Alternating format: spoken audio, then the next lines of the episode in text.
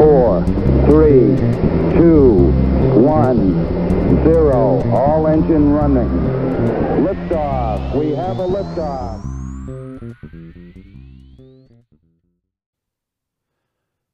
Buenos días por la mañana, hoy es viernes 25 de octubre y son las 9 y 10 de la mañana. Evidentemente este no es un podcast de los normales, por mucho que lo haya iniciado pues como el de todos los días. Eh, sabéis que bueno, ahora mismo todavía no estoy en un estado de salud con el que pueda grabar con cierta regularidad. Eh, bueno, ni puedo hacerlo con regularidad ni puedo hacerlo todo lo bien que yo quería, querría, ¿no? Con lo que de momento pues tengo parado el podcast porque no me parece, no me parece que sea el momento idóneo, ¿no? Esto no quita, pues bueno, que hay muchas veces que sí que tengo bastantes ganas de grabar, tengo ganas de, quitarme un poco el, gusanillo, ¿no? decir, de hecho, por eso muchas veces, pues cuando puedo, cuando me encuentro bien, grabo en Apelianos o en alguien que me invita a su podcast. La semana que viene, si no me equivoco, estaré en el tema de la Marathon Pod, si todo va bien. O sea que sí que me apetece, pero es verdad que lo que no puedo es hacer, digamos, el programa regular en el que todos los días grabo esos 10 minutillos, que ya sabéis que yo no lo llamo ni podcast, es un simple, es un simple audio. Pero bueno, que me gusta por lo menos tener, oye, temas que me gusten, que me apetezcan y poder charlar con vosotros todos los días, ¿no? Antes de liarme más, porque estoy viendo ya que, empiezo a, divagar, me querría contaros un poco cómo quiero que sea este podcast, ¿vale? Este podcast va a ser completamente distinto a lo que he hecho hasta, hasta el momento es de hecho lo contrario a lo que he hecho hasta este momento. Yo hasta ahora lo que siempre he intentado es ir a temas concretos, eh, hablando solamente de una cosa, eh, lo más centrado que puedo, intentando divagar lo mínimo posible. Y en este podcast quiero hacer lo contrario, es decir, de alguna forma quiero utilizarlo como, mm, casi podríamos llamarlo una terapia, ¿no? De estar tanto tiempo aquí encerrado en casa, que llevo ya meses y hablar un poco de todo lo que no he podido hablar con vosotros según me vaya viniendo a la cabeza. Es decir, quiero que sea más una especie de conversación, a pesar de que no os tengo al otro lado para poder charlar.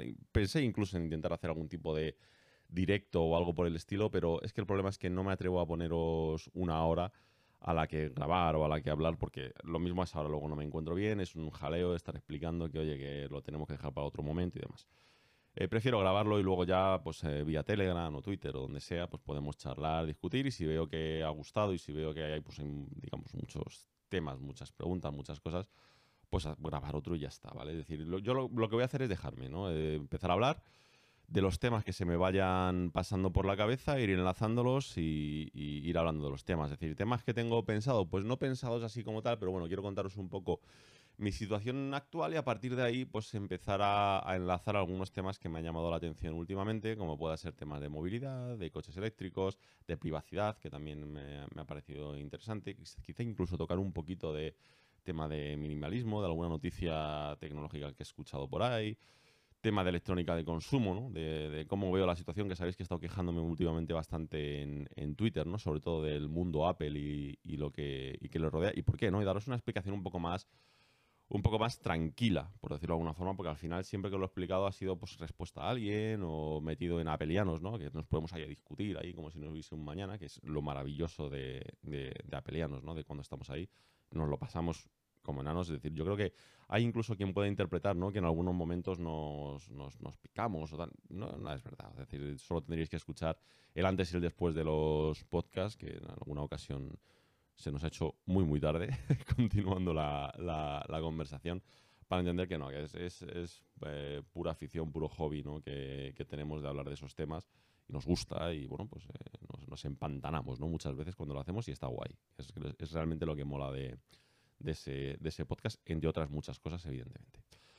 Y bueno, pues nada, yo creo que voy a empezar, ¿no? Yo voy a empezar a eso, os estaba diciendo, ¿no? Que antes de hacer este pequeño inciso, ¿no? Para que veáis lo que es. Bueno, otro pequeño inciso rapidísimo. Eh, entiendo que este podcast no es para todo el mundo, ¿eh? es decir, no me, voy a, no me voy a afectar si veo que tiene muchas menos escuchas y nada por el estilo. Lo entiendo perfectamente, este no es el formato habitual del podcast. Esto es casi más para mí que para vosotros. Es decir, para mí la idea es, oye, estoy aquí, que me falta poco menos que comprarme un balón de voleibol y ponerle de, nombre Wilson, ¿sabes? Para intentar pasar las mañanas. Y la verdad es que me viene bien, me viene bien el, poder hacerlo. De hecho, lo estoy haciendo si, si bebéis os partís. Es decir, estoy ahora mismo tirado en la cama, eh, cubierto por, una, por un nórdico, porque es que la verdad es que llevamos unos días con un frío que no veas. Eh, con la grabadora Zoom, el micrófono que utilizo habitualmente en el coche en la, en la mano, tumbado. Y aquí estoy grabando tranquilamente, es decir, no, no, no, pretende ser un podcast como tal, sino lo que siempre os digo, que lo mío son más audios en los que lo que intento es replicar, pues eso, una conversación. Una conversación que, eh, para que os hagáis una idea, eh, quien me conoce, quien, quien, realmente me conoce personalmente, quien, eh, amigos míos, compañeros y demás, saben que lo que hago por las mañanas es exactamente lo que hago, lo que he hecho con ellos siempre tomándonos un café, ¿no? Es decir, yo tengo un amigo, Jaime, que siempre me lo dice, ¿no? Es decir, que, joder, que lo que echan de menos, y yo también, ¿eh? es decir, lo digo, lo digo así, no porque sea, digamos, unilateralmente, es que a mí me pasa igual, yo echo mucho de menos cuando trabajábamos juntos y nos sentábamos, ¿no? En el, vamos, nos sentábamos, ¿no? Nos tomábamos un café por la mañana, a primera hora de la mañana todos los días, ¿no? A eso de las, de las siete y media o algo así. Y hablábamos eso, diez minutos, diez minutos sobre estos mismos temas de, lo, de los que de los que os hablo en los podcasts. De hecho, de hecho, decir, eh, me da un poco de vergüenza, digamos, reconocerlo, pero muchos días, por como soy, porque no, no puedo evitarlo, porque tengo una verborrea que no paro, eh, era un monólogo, ¿no? En el que yo me tiraba 10 minutos hablando sin parar, ¿no? Y los, otros estaban ahí escuchando, intentando meter baza casi sin poder, ¿no? En ese sentido reconozco que soy muy pesado. Pero bueno, soy, soy así y, creo que no, no, no, molesta a quienes, a quienes tengo alrededor. Bueno, la cosa, la cosa es esa, es decir, lo que quiero, pues eso es charlar un poco, contaros un poco lo que, lo que hay y nada. Y, a partir de eso vamos desarrollando temas. Va a ser pura procrastinación, ¿vale? Es decir, yo en el momento que estoy hablando de un tema y se me ocurre otro, pues paso a ese otro y ya volveré al primero si es que, si es que me acuerdo. Así que nada, no esperéis una estructuración, no esperéis nada, nada que no es, ¿vale? Que ya llevo, ¿veis? Ya llevo seis minutos y tampoco he dicho nada realmente. Bueno, os cuento un poco mi situación actual, ¿vale? Para que. Yo, creo que los que me seguís por Telegram la tenéis bastante clara porque lo voy contando. no, es por nada, ¿eh? No es como para dar el parte, ni es como para. No, es que simplemente. Pues yo que sé, con algunos sí que ya tengo más confianza y bueno, pues eh, me viene bien ir, pues eso, pasar un rato ahí charlando cuando puedo, porque tampoco me encuentro todos los días con ganas de estar ahí metido a todas horas, ¿no? Por partes, eh, vamos a ver, podríamos empezar, si os parece bien, por algo que con lo que he hablado varias veces en el, en el podcast, y además hice un podcast específico ¿no? de propósitos de 2019, en el que, bueno, eh, el gran propósito que tenía para este año era traer de vuelta a Oli el Flaco, ¿no? Es decir, quitarme ya de una vez esos kilos de peso y, ver si podía otra vez encontrarme mejor. Ya os lo dije en, en aquel podcast, el principal motivo, ¿no? Para, para intentar, como fuese, quitarme ese peso es un tema de salud, es un tema de encontrarme bien. Como comprenderéis ya a estas alturas, a estas alturas me refiero pues ya por edad, situación y demás, el físico me importa pues absolutamente nada, ¿vale? Es que me da exactamente igual. Lo que sí me importa es que, bueno, pues eh, me he pasado bastante tiempo encontrándome bastante mal y creo, creía y creo que era el momento de, hacer un esfuerzo que hiciese falta para, para quitarme el peso. ¿no? hago un pequeño inciso, ¿vale? Cuando hablo de quitarme el peso no es una obsesión de decir eh, quiero ser una pluma, pesar lo mínimo posible. No, no, en este tema simplemente tenía, estaba en un estado de obesidad mórbida, que se dice muy rápido, pero oye, eso te afecta y te afecta todo, ¿vale? Es decir, al final te das cuenta y sobre todo a medida que ahora os cuento de que vayas perdiendo peso, eh, que de, toda nuestra salud depende muchísimo, muchísimo de lo que comemos, de lo que nos movemos y del peso que tenemos, ¿no? nos afecta una, auténtica barbaridad. Entonces, al final, ese es el motivo, ¿no? Por el que hablo tanto de los kilos, hablo tanto, pero no, no lo toméis como que realmente aquí, el, eh, digamos, lo interesante es la cantidad de, kilos que me he quitado. Que para que os hagáis una idea, me acabo de pesar hace un momento al levantarme, estoy en 111, empecé en 172, es decir, me he quitado 60, 61 kilos ya. es una maldita barbaridad olvidadlo, ¿vale? Es que eso no tiene ninguna importancia realmente, es decir, el hecho de haberme quitado tanto, tanto peso. Lo que tiene importancia, lo que realmente me parece relevante, es eh, el resto, digamos, de, los, de las eh, constantes vitales, es decir, cómo han ido cambiando con, esos, con, esos, con ese cambio de peso, ¿no? Y esto es lo realmente interesante. Es decir, os voy a poner ejemplos de números, estos sí que son eh, directamente para que, para que veáis un poco cómo, cómo, cómo va. Por ejemplo, el corazón, ¿no? Podemos empezar con lo que yo creo que es el resultado más evidente y más directo ¿no? de, esta, de esta pérdida de peso. Pues el corazón he pasado de eh, tener en reposo, que era una maldita barbaridad, unas 110, 115 pulsaciones, ¿vale? Que de hecho tuve que ir al médico, al cardiólogo. Eh, parece ser que se, me sumaba ¿no? el tema del sobrepeso con unas eh, taquicardias que me dan, que bueno, no son peligrosas, pero que se pueden controlar con una medicación muy, muy fácilmente. Pues he pasado pues, eso de, de, ciento, de unas 115 pulsaciones de, en reposo con, con, esa, eh, con esa medicación me bajaban como a 95 aproximadamente, a tener ahora mismo unas 60 en momentos normales, cuando estoy más relajado me baja como a 55 o una cosa así. Es decir, el cambio es una barbaridad. ¿vale? He pasado pues, de tener una situación de riesgo realmente a que, bueno, pues que el corazón funcione como tenga que funcionar. Esto se extrapola evidentemente en cuanto te pones a hacer un mínimo de ejercicio. Es decir, por ejemplo, caminando, mis pulsaciones medias con todo el peso, porque evidentemente llevas una mochila encima, pues en este caso de 61 kilos, que es una, insisto, es una maldita barbaridad. Espero que a ninguno os toque pasar por algo parecido, porque es un horror, no se puede, no se puede llamar de, de otra forma. Y bueno, eh, pues he pasado pues, de unas 135, 140 pulsaciones caminando en llano, ¿vale? Es decir, si me ponía en, cuesta arriba, eso era hacer un ejercicio a tope de pulsaciones, sin más.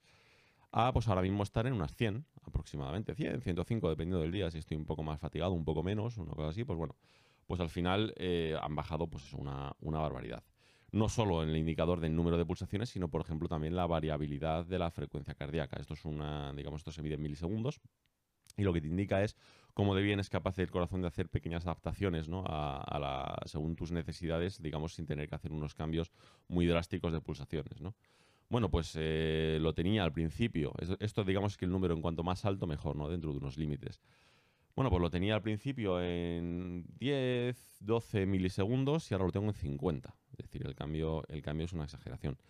Por ejemplo, si nos vamos a pico máximo de pulsaciones, ahora ya eh, subo sin problema a 180, 185 pulsaciones, que es lo que me corresponde por mi edad y, forma física y demás.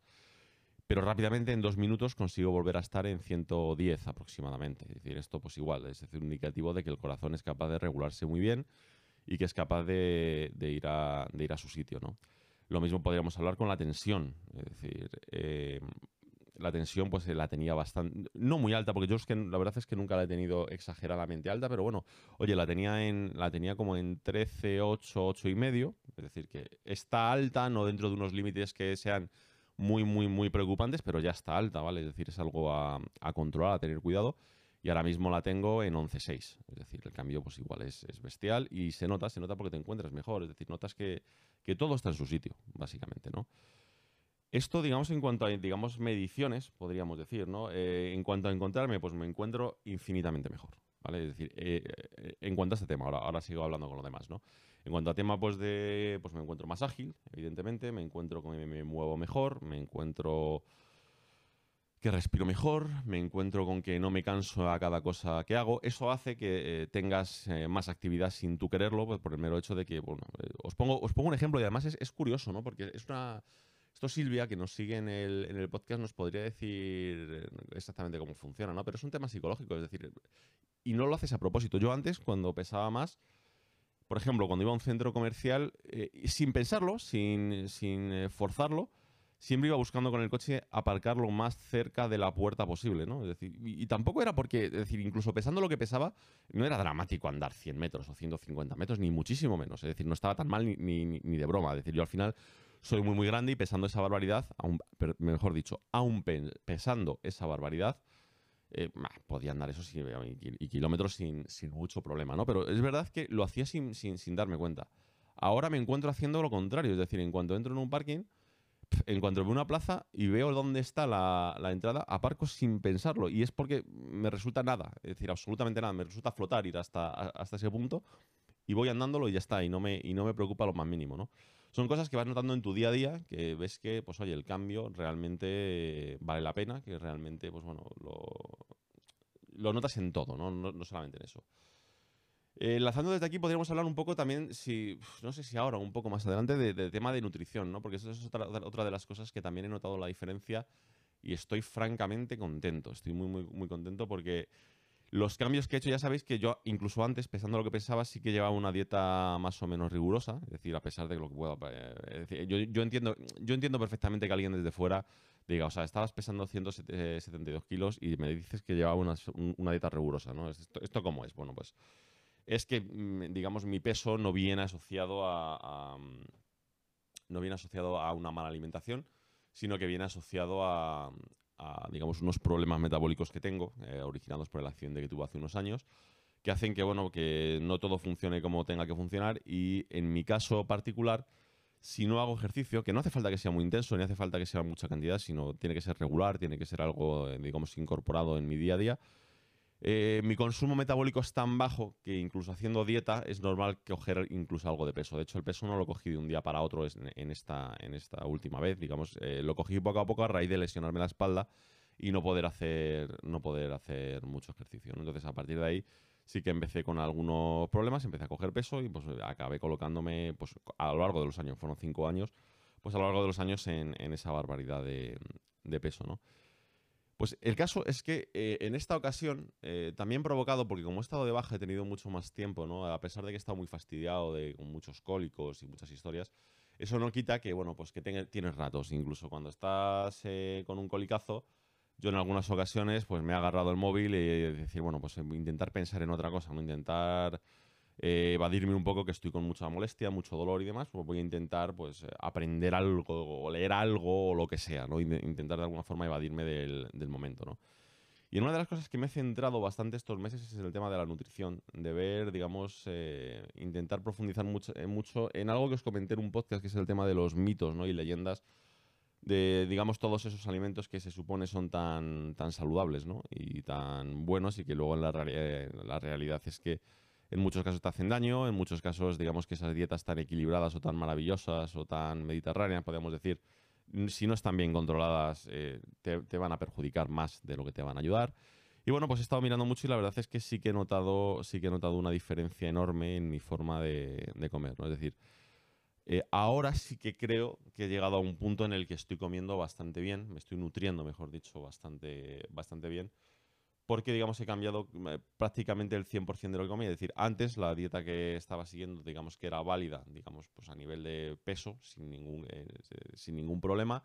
A nivel de nutrientes, yo creo que no estaba tan, tan bien equilibrada como la que estoy siguiendo ahora. Pero bueno, eh, digamos que la que estaba siguiendo incluso estaba, digamos, mandada por médicos y demás, pero sí que es verdad que, por ejemplo, cuando perdía peso y cosas por el estilo, cuando luego me hacían una analítica sí que salían bastante tocadas, ¿no? De hecho era muy normal que cuando yo estaba antes eh, a dieta y demás, sí que, sí que era habitual que tuviese que tomar algún suplemento vitamínico y cosas por el estilo para, mantenerme bien. Sin embargo, esta vez con todo el peso que he perdido y, estando a dieta, es decir, haciendo una dieta, ya os, ya os he dicho que yo distingo muy bien de alguien que tiene que perder 4 o 5 kilos, de alguien que tiene que de alguien que tiene que perder, pues como en mi caso, 60, es decir, no tiene nada que ver una cosa con la otra.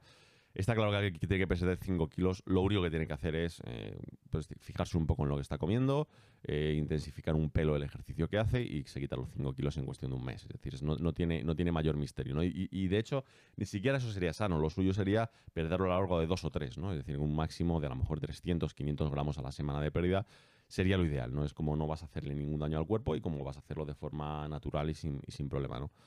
Cuando tienes que perder mucho es distinto. Es decir, tienes que plantearte que, pues bueno, la etapa de pérdida de peso eh, va a ser una etapa en la que, oye, tu cuerpo va a sufrir un cambio brusco, eh, tienes que controlarlo, tienes que tener cuidado con él. Pero es una tontería decir voy a perder medio kilo a la semana. Medio kilo a la semana serían 120 semanas, serían dos años y medio de eh, una restricción calórica, porque al final para perder peso necesitas una restricción calórica, es decir, pero necesitas tener una restricción calórica, digamos, consciente durante dos años y medio eso es una barbaridad, es, demasiado, es demasiado. No, creo que nadie sea capaz de aguantar, de aguantar algo así, por mucho que sea la forma más correcta, ¿no?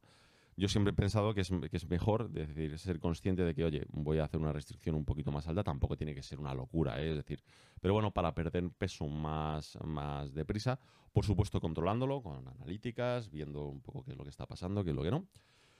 Y bueno, pues perder un poco más de prisa para que cuando vayas a la báscula de vez en cuando, yo no, me peso ni muchísimo menos todos los días, me peso como una vez cada 10 días y solamente, esto es un truco para quien le interese, solamente cuando me miro al espejo, ¿vale? Es decir, yo, digamos, mi rutina diaria es eh, levantarme, eh, arrastrarme hasta el baño, meterme una ducha y bueno, cuando salgo de la ducha me veo, pues me veo en el espejo entero y el día que me veo algo distinto, es decir, pues oye, un huesecillo que antes no estaba viendo lo estoy viendo, o me veo un poco más marcado el contorno, o me veo que la pierna la veo un poco más seca, es decir, cualquier cosa, ese es el día que me peso. Porque cuando tú notas un cambio a ti mismo, que te estás viendo todos los días, es porque realmente pues, ese día vas a pesar un poquito menos y no vas a tener un día de hinchazón. Ni. De esto también hablar, más adelante voy a hablar del tema de lo de las hinchazones, que es muy interesante. Y del tema también de la termogénesis y todo eso, que la verdad es que es, que es interesante también.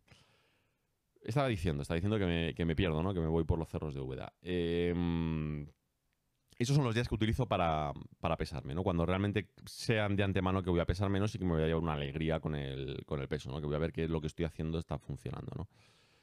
Y si os digo la verdad, no sé, no sé de dónde venía esto. Ah, sí, bueno, sí, ya, ya, ya he recuperado el hilo.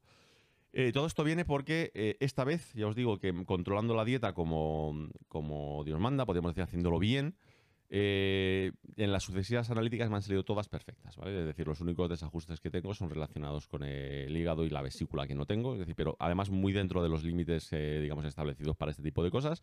Y el resto está todo perfecto, es decir, todos los indicadores de, de micronutrientes, todos los indicadores de cosas, pues lo, lo, más típico, ¿no? Como el colesterol, azúcar y tal, todo está pues, en su sitio y todo está perfectamente, ¿no? Y esto es una, evidentemente para mí es una muy, muy, muy buena noticia, ¿no? El, ver que, bueno, pues todo este esfuerzo no solo está funcionando, sino que no estoy haciendo ninguna barbaridad que me pueda, que me pueda hacer daño, ¿no? Eso es, creo que es lo más importante de todo. Es decir, lo, lo, que os decía al principio, todo esto al final es para encontrarme bien, todo esto al final es para, pues, bueno, estar, estar un poco mejor.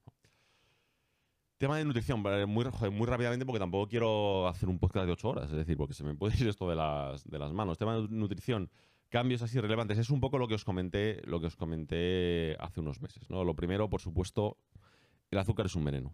El azúcar hay que quitarlo de la dieta y hay que quitarlo por, una cuestión de que no, nuestro cuerpo no está diseñado para tomar azúcar directamente, ah, digamos, todos los días, es decir, es lo de siempre, una vez no pasa absolutamente nada. El cuerpo está, está diseñado para recibir golpes y los para muy bien, es decir, y se recupera estupendamente de ellos. Para lo que no está diseñado es para estar recibiendo golpes de forma persistente y el azúcar como tal, pues lo que nos hace es dar un golpe, en este caso al páncreas, cada vez que lo tomamos, ¿vale? Es decir, eh, entonces eh, te encuentras con que en el momento que dejas de tomarlo, en el momento que el sustituto es, bueno, pues eh, sustituirlo por cosas como frutas y verduras, digamos, crudas, ¿no? Por, digamos, una alimentación un poco más equilibrada, muy rápidamente, muy rápidamente igual, cuando sustituye las harinas por harinas integrales y cosas por el estilo, te das cuenta, te das cuenta de que tras pasar unos días un poco más fastidiados, pues muy rápidamente el cuerpo se hace y te empiezas a encontrar mejor. Y empiezas a notar que, digamos, esas eh, necesidades que tenías antes bestiales de azúcar, ¿no? Es decir, te ponías a hacer ejercicio y cuando llegabas una hora eh, notas que uf, tengo un bajón encima que no veas, ¿no? Es decir, me encuentro que tengo que reponer, tengo que hacer algo.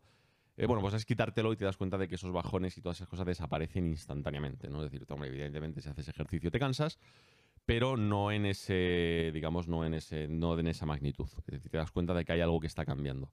Eh, yo puedo poner un ejemplo, en el caso de mi madre, mi madre tiene un problema con las eh, hipoglucemias, ¿no? Le, dan bajadas de azúcar. Y desde que yo me he encabezonado un poco, ¿no? De que, oye, intenta sustituir sobre todo eso. Es decir, eh, no tomes pan, sino toma pan integral, no tomes pasta normal, sino pasta integral, lo mismo con el arroz. Desde que lo hace, está notando con que le dan muchas, muchas, muchas menos bajadas de azúcar. Es decir, el cuerpo se le está estabilizando solo simplemente por haber hecho el cambio. Entonces, ese es el primer cambio fundamental. El segundo es el tema de las cantidades. Es decir, yo creo que nos viene un poco de herencia de la cultura esta ¿no? De, ala, todo tiene que ser enorme. Es decir, si me voy a comer una hamburguesa, tiene que ser una hamburguesa de kilo, una bebida de litro y todo con su azúcar, sus patatas fritas, su aceite. No, es decir, eso no es, eso no es razonable. Es decir, eh, nos hemos acostumbrado a ello. Y yo el primero, ¿eh? aquí no voy a ser hipócrita. Yo el primero, ¿no? Nos hemos acostumbrado y nos pensamos de que hay que hincharnos a comer cada vez que lo hacemos. Pues no, no, no hace falta hincharse a comer y de hecho, en cuanto te acostumbras, en cuanto pasas unos días comiendo poco, muy poco, eh, el cuerpo se acostumbra y, ya no, ya, insisto, esto ya no es para perder peso, esto es para mantenimiento normal. Y entonces, en cuanto controlas esas cantidades, te das cuenta de que sí, que efectivamente puedes comer básicamente de todo, es decir, más allá de eliminar, pues digo, cosas como el azúcar o cosas como, bueno, pues eh, alimentos que no pueden, que no pueden venirnos demasiado bien. Pero en el momento que lo controlas las cantidades, eh, empieza a ser un poco irrelevante porque aunque tomes grasa, aunque tomes, que la grasa es necesaria para el cuerpo, aunque tomes lo que tomes, si las cantidades están controladas no es un problema y el cuerpo lo va, lo va digiriendo bien, lo va, lo va funcionando bien y, todo, va, todo va correctamente. Entonces, ya os digo, esto sí lo he notado. En esta ocasión, es decir, a pesar de que he perdido mucho peso, sí que noto que, todo se ha controlado bien, ¿no? Evidentemente, otro punto, que además este me va a llevar ya yo creo que al tema de la movilidad, coches eléctricos y tal, sería el tema del ejercicio, ¿no? El ejercicio también ha sido esta vez una parte, pues en mi caso, fundamental.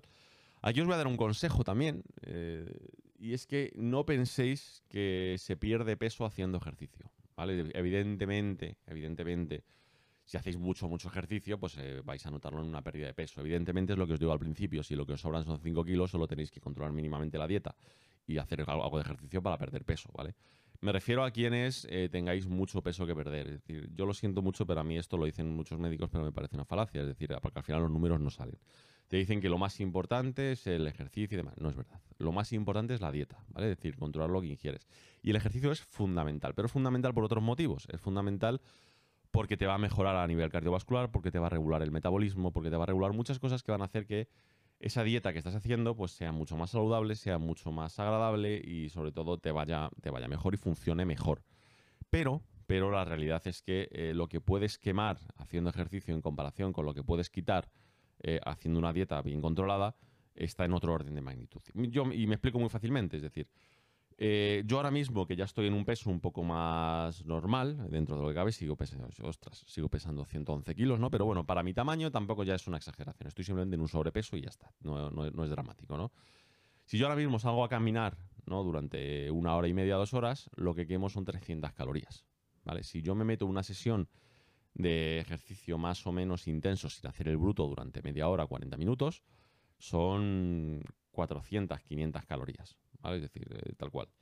Ahora bien, yo necesito quitarme como mínimo, mínimo, mínimo entre 500 y 1000 calorías diarias, ¿no? Es decir, eh, para, poder, para poder bajar peso, ¿no? Es decir, para que sea de una forma más o menos regular y poder, y poder estar perdiendo peso. Eh, si yo tengo que consumir, por poner un ejemplo, unas 2000 más el ejercicio que haga, ¿vale? Eso es lo que tengo que comer para mantenerme o para, para perder peso, ¿no? Es decir, al final es una regla más o menos básica que más o menos funciona. En mi caso, por ejemplo, funciona peor porque, como ya os digo, tengo esos problemas metabólicos. Ya os contaré, no sé si en este podcast o en otro momento, eh, algunos estudios que me he hecho a mí mismo, ¿no? A nivel de simplemente eh, controlar todo lo que ingiero, todo lo que gasto y tal, y ver cómo, cómo se correlaciona y demás. Pero bueno, el caso es, el caso es que Haciendo dieta es muy fácil, muy fácil, muy fácil quitarte 500 calorías o quitarte, eh, incluso si quieres hacer una, cosa un poco, un poco, más puntual o tal, quitarte 1000 calorías diarias es muy fácil. Es decir, es simplemente controlar y no tienes que pasar ni hambre para, para quitártelo. Quitarte 500 o 1000 calorías haciendo ejercicio todos los días es complicado. Es complicado porque es bastante ejercicio, es bastante tiempo y muchas veces no vas a tener ese tiempo todos los días, ¿no? Entonces, la realidad es que para perder peso, para el concepto de perder peso únicamente, es mucho más efectivo hacer la dieta. Insisto, yo no concibo hacer la dieta sin hacer ejercicio, ¿vale? Pero eh, no perdáis la perspectiva, no penséis como, hace mi padre que no le está funcionando, es decir, igual que os, he dicho de mi, padre, de mi madre, ahora os puedo decir de mi padre, eh, se mete unas palizas de hacer ejercicio que no veas, pero sigue comiendo mucha cantidad. Entonces, ¿algo pierde? Algo está perdiendo, pero demasiado lento. Es decir, tanto que él mismo dice que casi no lo está notando y que está desanimado. Pues claro, es decir, es que al final, si no controlas lo que estás comiendo, por mucho ejercicio que hagas, realmente no lo vas a conseguir. Es decir, no tenemos que. Siempre nos ponemos como referentes, a lo mejor, deportistas de élite y demás, que claro, se meten unas palizas que a lo mejor gastan en un día 3.000, 4.000 calorías, pues claro que adelgaza ese ejercicio. O sea, adelgaza una barbaridad si no comes. Pero además otro problema que te da asociado el, el, digamos, depender solamente del ejercicio es que si te metes unas grandes palizas, el hambre que te da es bestial y te va a ser muy, muy difícil seguir una dieta, ya no os digo para perder peso, ¿no? Es decir, sino simplemente para igualar esas calorías, ¿no? Es decir, al final hay que llegar a un compromiso, digamos, de no hacer burradas, de no creernos que somos eh, deportistas de élite ni nada por el estilo, ¿no? Una cosa que quería comentaros, madre mía, que llevo ya media hora y solamente he hablado de... Uf, qué barbaridad. Solamente he hablado de esto. espero que me perdonáis, pero ya os dije que, que esto iba a ir a donde tuviese que ir. Otro tema del que quería hablaros es del ejercicio, ¿no? Del ejercicio, y de aquí sí que nos va a llevar a otros temas directamente porque me parecen, me parecen interesantes. Eh, sobre el ejercicio, vamos a ver. Eh, quería contaros un poco lo que estoy haciendo y cómo estoy encontrando, digamos, eh, me estoy encontrando con otras cosas que me, que me están llamando un, montón la atención, ¿vale? Si os parece, voy a, empezar un poco diciéndoos la rutina, ¿no? La rutina diaria más o menos que, que, he seguido y a partir de ahí empezamos ya a divagar sobre otros temas, ¿no? Eh, yo ahora mismo lo que estoy intentando pues, es intentar tener eh, todos los días más o menos un gasto calórico pues, de alrededor, si es posible, de unas mil calorías, ¿no? más o menos para, hacerlo. Esto me supone hacer pues, mucho ejercicio diario, es decir, entre dos horas, tres horas todos los días, ¿no? De ejercicio, evidentemente, una parte más intensa y otra parte más suave, ¿no? Lo que intento es todos los días, hasta hace una semana que os cuento, eh, por lo menos por la tarde andar una hora y media, mínimo, ¿vale? Es decir, a buen ritmo, una hora y media, si es posible dos, dos, ¿vale? Es lo que, lo que estoy haciendo. Y por la mañana, meterme entre media hora y una hora, dependiendo del tipo de ejercicio, de un ejercicio un poquito más intenso. Por ejemplo, uno de los días lo que hago es eh, irme al parque que tengo aquí al lado y hay un tramo que son 50 escaleras y lo que hago es, pues subo 50 escaleras, bajo 50 escaleras, subo 50 escaleras. Eso hace que te suban muy rápidamente las pulsaciones, puedes controlar tú un poco la velocidad a la que quieres ir, ¿no? Si quieres ir más deprisa, más relajado, lo que sea. Y esto pues va bastante, bastante bien, ¿no? Es decir, al final yo, oye, sí que noto que, bueno, pues eh, quemas muchas calorías, que además eh, a nivel cardiovascular es un ejercicio súper, súper completo.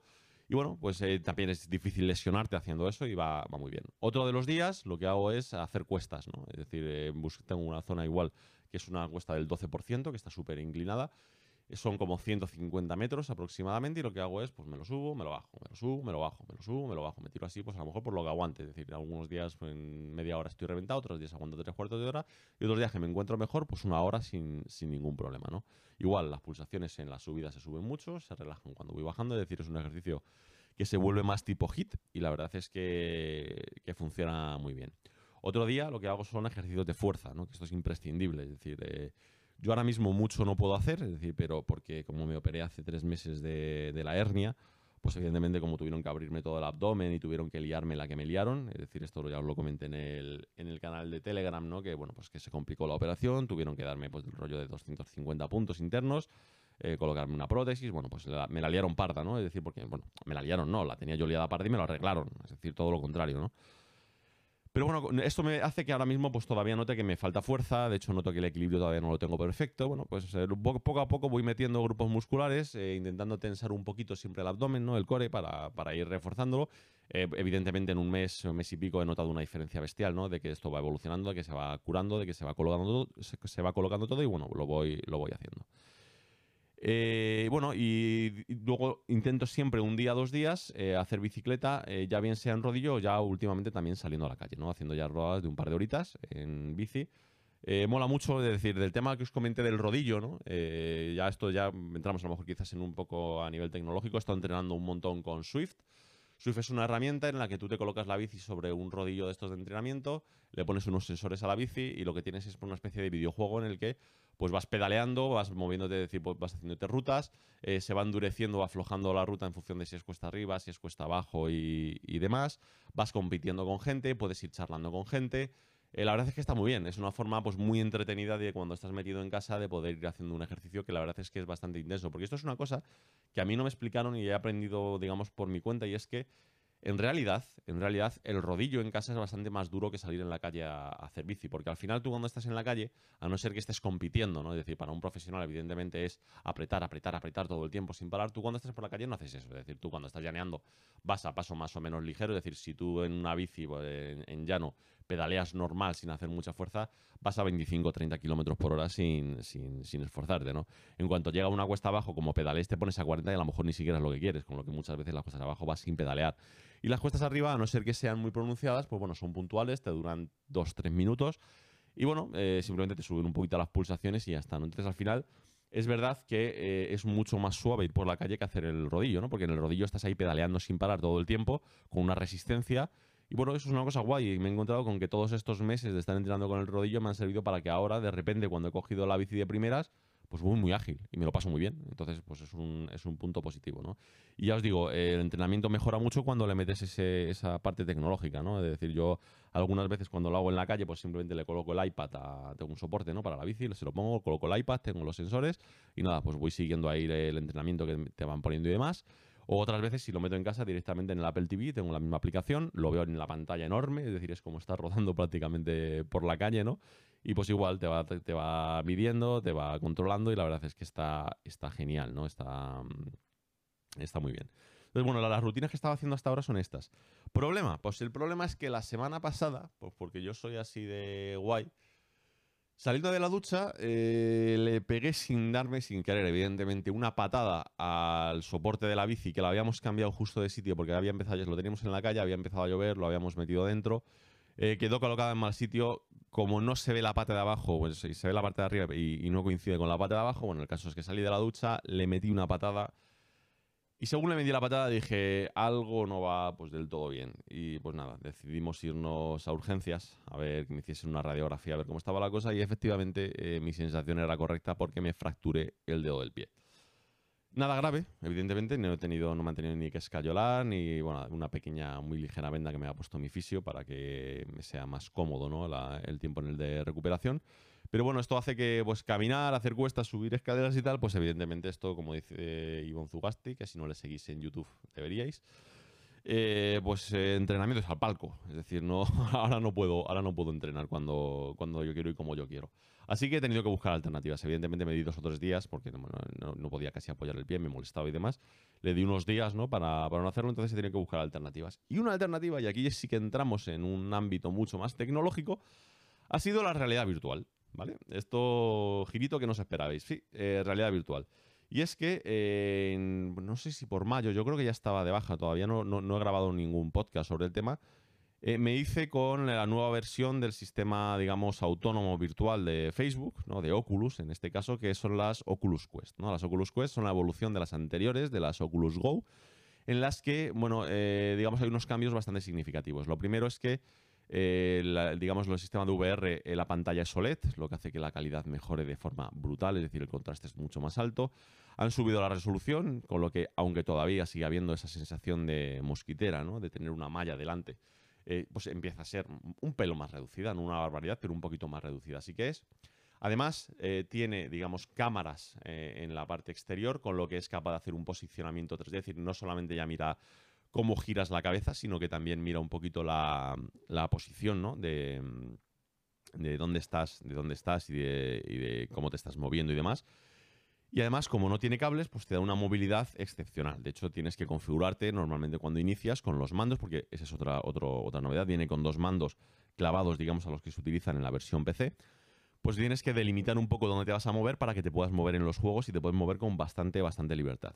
Esto hace que empiece a ser una opción real, absolutamente real, para poder utilizar software de entrenamiento con, las gafas puestas. No es lo más cómodo del mundo, ¿vale? Porque evidentemente llevar ese cacharrazo en la cara, a pesar de que la verdad es que lo, están solucionando muy bien, tanto el peso como la fijación a la cabeza y demás, es bastante, bastante buena y se puede utilizar, os lo digo por experiencia, durante una hora haciendo ejercicio sin ningún problema. No es lo ideal, evidentemente no es lo ideal, pero está, está bien, está bien. Y lo que he intentado y me está funcionando, llevo una semana, eh, lo he hecho ya tres veces y estoy contentísimo con el resultado, es eh, pues entrenar con ello. ¿Cómo lo he hecho? Pues en este caso con una aplicación. Empecé con la, con la que ya tenía, que era eh, la de Lightsaber, que la conoceréis, básicamente te ponen una especie de dos espadas láser virtuales en las manos. te ponen unos cubos y tienes que ir reventándolos según te van llegando, al ritmo de la música, cada vez más deprisa. Bueno, pues tienes que tener cierta habilidad. Y la verdad es que eh, con el sistema áptico que tienen los mandos es una pasada, es una pasada porque la verdad que da gusto reventar los cubos, es decir, cuando los machacas, eh, digamos, esas vibraciones que te transmite junto con el sonido y lo que, el feedback visual que tienes, de verdad que tienes la sensación de estar partiendo el cubo por la mitad, es una pasada, es una, es una maldita maravilla, es decir, no puedo más que más que recomendarlo. Me parece que lo llevo diciendo tiempo que esto va a ser el futuro del entretenimiento y lo tengo claro, porque de, verdad que es una pasada. Con el Super Hot, que lo, lo conoceréis, es un, es, un, eh, es un juego de disparos en el que si no te mueves no avanza el tiempo, en el momento que te vas moviendo y a la velocidad que te muevas avanza el tiempo, pues igual, es decir, puedes agarrar armas, disparar, pegar puñetazos, lanzar eh, estrellas ninja en un palo, un jarrón, bueno, es, espectacular.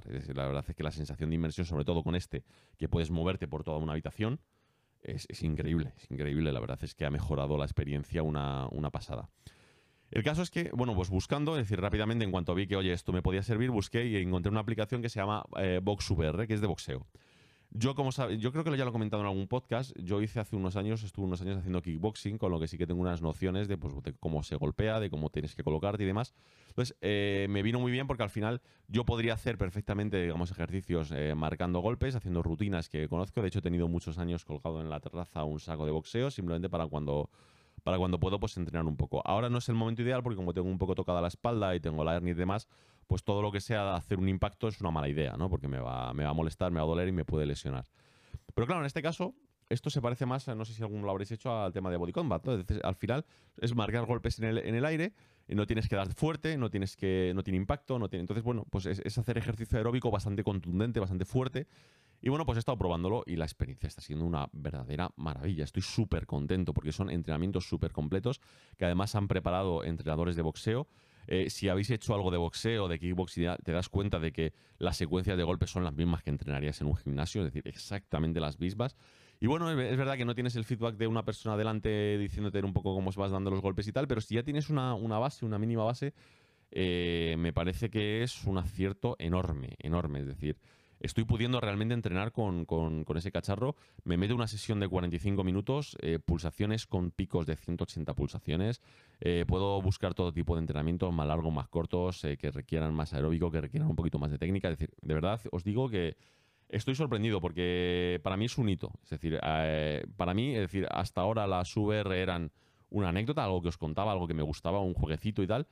Ahora me está siendo práctico, por primera vez. Y esto a mí me parece que si a mí me lo está haciendo, a mucha gente se lo puede acabar eh, siendo, en un tiempo. Sobre todo si vemos, que ahora hablaremos del tema, eh, que realmente todas las compañías van a empezar a sacar sistemas de realidad aumentada de aquí a pocos años eso sí sería más cómodo, más práctico para utilizarlo para hacer ejercicio. Es decir, si la gente que lleva gafas hace ejercicio llevando gafas, o tú cuando hace calor te pones unas gafas de sol, pues no sería dramático ponerte un sistema de realidad aumentada que no sea un armatoste ¿no? para hacer ejercicio. ¿no? Y la verdad es que, ya os digo, eh, a mí me ha, el, el, Box VR este me ha impresionado. Me ha impresionado porque realmente, jolín, funciona, funciona bien. Entonces ya os digo, eh, tema de VR, tema de demás, pues ya os digo que esto es, y otra vez que digo, ya os digo, lo siento, pero como no estoy intentando concentrarme en, hablar bien, como hago en otras ocasiones, pues seguramente estaré soltando muchas muletillas y, demás. Bueno, el caso es este, que sí que estoy viendo una diferencia grande en el, en el sistema de VR.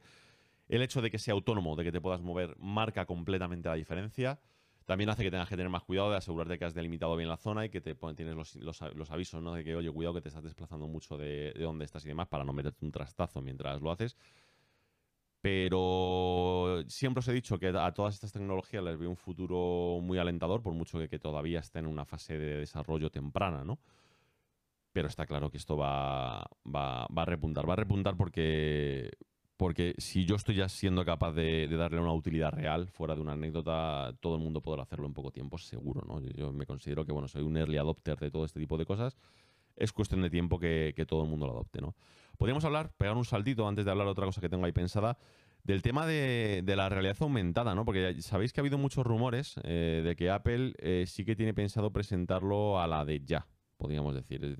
Parece ser que ya hay parte del código metido en iOS, eh, que podría ser que en breve se fuesen a presentar. De hecho, ha habido rumores de que incluso se quería haber hecho una especie de sneak peek eh, en septiembre, de que incluso también se quería presentar en octubre. Aquí os quiero dar mi opinión personal. Lo he dicho en varios podcasts, lo dije en Mike Illustrated, lo he dicho en Apelianos, y yo creo que lo he dicho también en Twitter y en todos los lados. Eh, creo que no es el momento. Es decir, mirad que me gustan, fijaos si estoy hypeado ¿no? con, estos temas, que ahora mismo estoy emocionado con el tema de la VR. Creo que todavía no es el momento para, que, para el que una compañía como Apple eh, saque este sistema. ¿Por qué? Vamos a ver, a nivel de software está todo bastante bien resuelto, más allá de que falta pues, muchísimo desarrollo, falta sobre todo que haya eh, desarrolladores de terceros que se metan en serio con todo este tema y hagan aplicaciones en condiciones, porque al final Apple o Microsoft o quien narices hagan todos estos sistemas de realidad aumentada solo te van a dar el esqueleto, la base y quien va a rellenar esa musculatura, por, o esa grasa, como lo queramos llamar, ¿no? de, ese, de ese sistema van a ser los desarrolladores y de momento hay pocos desarrollos interesantes, más allá de los que os he contado. Pero bueno, eh, creo que la tecnología está bastante bien hecha como para que, a nivel, insisto, de software, como para que casi cualquier eh, compañía de desarrollo que ya haga temas de 3D y demás sean capaces de meterse en el VR sin, ningún problema, ¿no? Es decir, lo tienen bastante bien resuelto. Aquí el problema viene en el tema del hardware, ¿no? Es decir, al final, ¿dónde está el problema a día de hoy de las HoloLens de Microsoft o en las Magic Leap, ¿no? Es decir, todos estos, eh, todos estos sistemas, bueno, pues que no te los puedes poner por la calle. Es decir, son unos armatostes, unos cascos que a lo mejor en algún ámbito profesional muy concreto podrían funcionar, pero en el ámbito, digamos, eh, de, casual, ¿no? De, ir por la calle, realmente no. Esto, no, tiene, no tiene tal y como tiene ningún futuro, ¿no? Es decir, tú no te vas a poner esa armatoste para ir por la calle ni de coña. Es que incluso ni para estar en casa, ni, te diría que ni para jugar a juegos regularmente, ¿no? Es decir, al final son un rollo y lo que tienen que buscar es la forma, que no sé cómo, es decir, aquí os soy totalmente honesto, de conseguir integrar en una gafa que parezca más o menos normal, pues todo ese sistema, ¿no? Entonces, aquí viene mi miedo. Mi miedo viene en que pues, eh, parece ser que mm, eh, la carrera se está acelerando. Yo lo he dicho ya varias veces, creo realmente que esto es el futuro, digamos, de, esos ordenadores que vamos a llevar encima. Es decir, en el momento que todo el tema de la realidad aumentada eh, coja cierta carrerilla, cosas como los smartphones, smartwatch, cosas como los ordenadores, todo eso va a desaparecer automáticamente. Es decir, vamos a perderlo de vista. ¿Por qué? Porque este sistema te va a suplir todo eso. Es decir, este sistema te puede colocar un smartwatch, un, perdón, un smartwatch eh, virtual en la, en la muñeca, te puede colocar las pantallas que tú quieras en un ordenador, te puede hacer de interfaz con cualquier electrodoméstico que tengas en casa, puede hacer que con un simple gesto de tu mano apagas y enciendas las luces, puedes hablar con el sistema, ¿no? Pues con sistemas a lo mejor un poquito más avanzados que Siri o Google Assistant o algo por el estilo. Es decir, esto cuando llegue lo va a cambiar todo. Evidentemente, estoy seguro de que hay muchas compañías, incluidas Apple, Google, Facebook y Amazon y demás, que son perfectamente conscientes de ellos y quieren llegar los primeros. Eso lo comprendo perfectamente. El problema es que ya lo hemos visto con otras tecnologías. Si llegas demasiado pronto, eh, no vas a tener la tecnología suficientemente madura y te vas a meter un trastazo. Y ese trastazo además afecta a la tecnología en sí, porque todo el mundo coge una percepción negativa de esa tecnología. Entonces a mí me da miedo que estamos viendo que Apple parece que tiene algo preparado. Eh, ya se está hablando de que Facebook, eh, a través de su, su sistema Oculus, también está preparando algo y honestamente no creo que el hardware esté desarrollado como para hacerlo. Es decir, no podemos hacer ni procesadores tan, tan, tan pequeños, es decir, por mucho que tengamos ya maravillas, ¿no? Como el Apple Watch, pero eh, no son, e, eso no tiene un motor suficientemente potente ¿no? para, mover todo esto. Hacerlo a nivel inalámbrico, eh, por computación inalámbrica, ¿no? como se hizo en los primeros eh, smartwatches, ya se ha visto que no es una buena solución, es decir, no, no funciona demasiado bien. Y la sensación que tengo es esa, es decir, de que como se aceleren demasiado va a ser una metedura de pata y va a ser una metedura de pata que además va a dar muy mala imagen a esa tecnología y va a hacer que se retrase realmente. Entonces, eh, a mí me da un poco de miedo, me da un poco de miedo a la situación por eso. Eh, pasos que a mí, por ejemplo, me han gustado. Pues un primer paso que ha dado, por ejemplo, Amazon, ¿no? Como una, una pequeña preview, que son las gafas esas que ha sacado, que no tienen nada que ver con la realidad aumentada.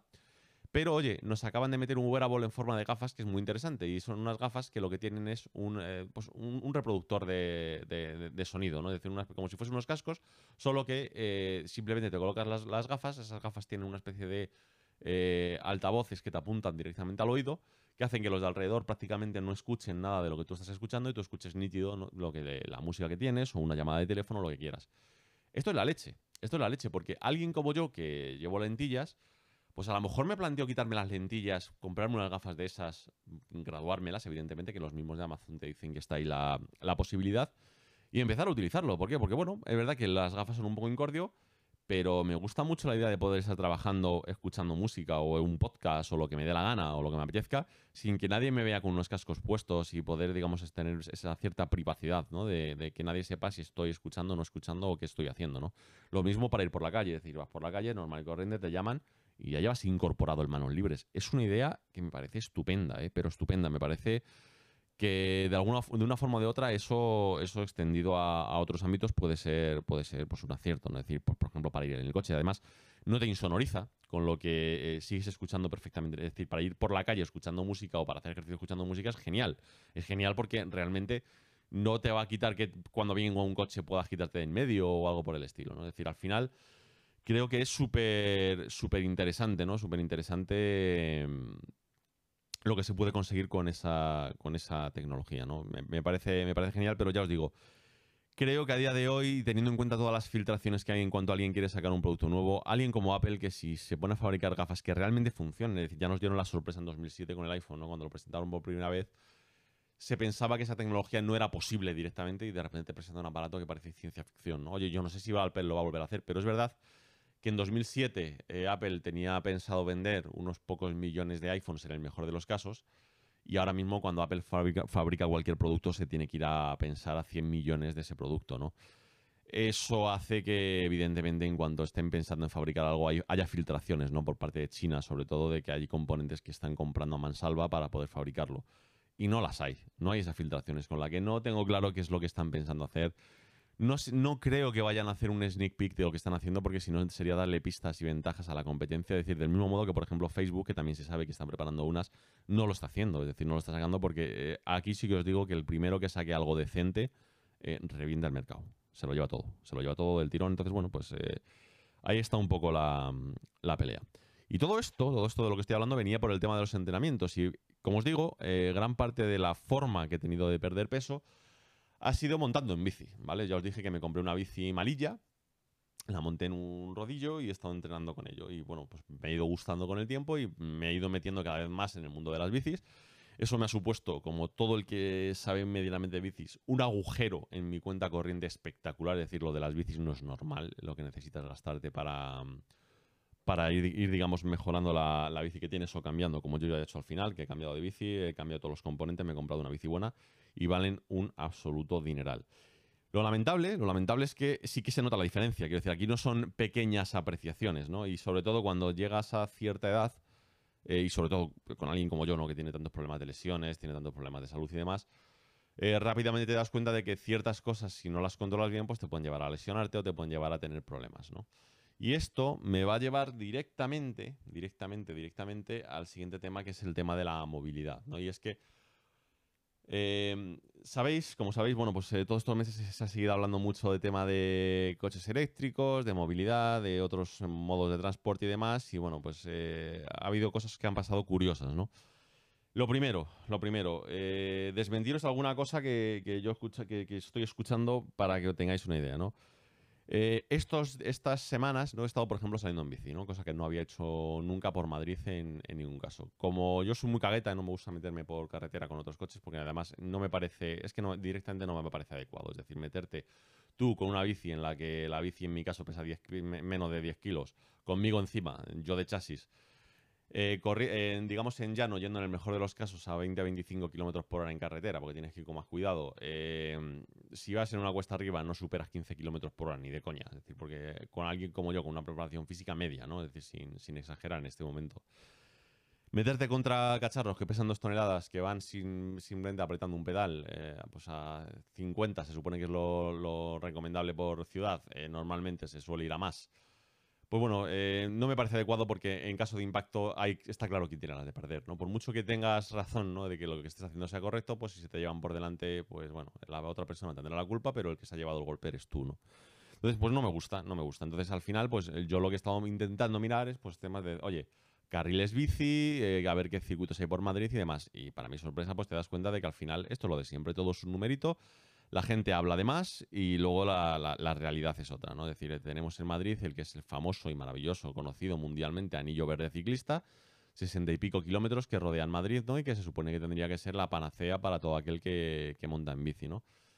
Bueno, pues te encuentras con que cuando luego montas en bici te montas por él, eso luego no te lo dicen, ¿no? Porque mucha de la gente que le gusta el tema de la bici, de la movilidad y tal, intentan defender lo indefendible, honestamente, pues bueno, eh, yo, yo sí que me he encontrado con que, a pesar de que sigo saliendo por él, ¿no? Es decir, porque me, vale la pena el, esfuerzo, pues te encuentras con que está cualquier cosa menos adaptado, ¿no? Te, cuenta, te encuentras con que, oye, el, pavimento en muchos sitios está completamente levantado porque no lo han pavimentado bien, eh, hay árboles al lado y las raíces han levantado el suelo.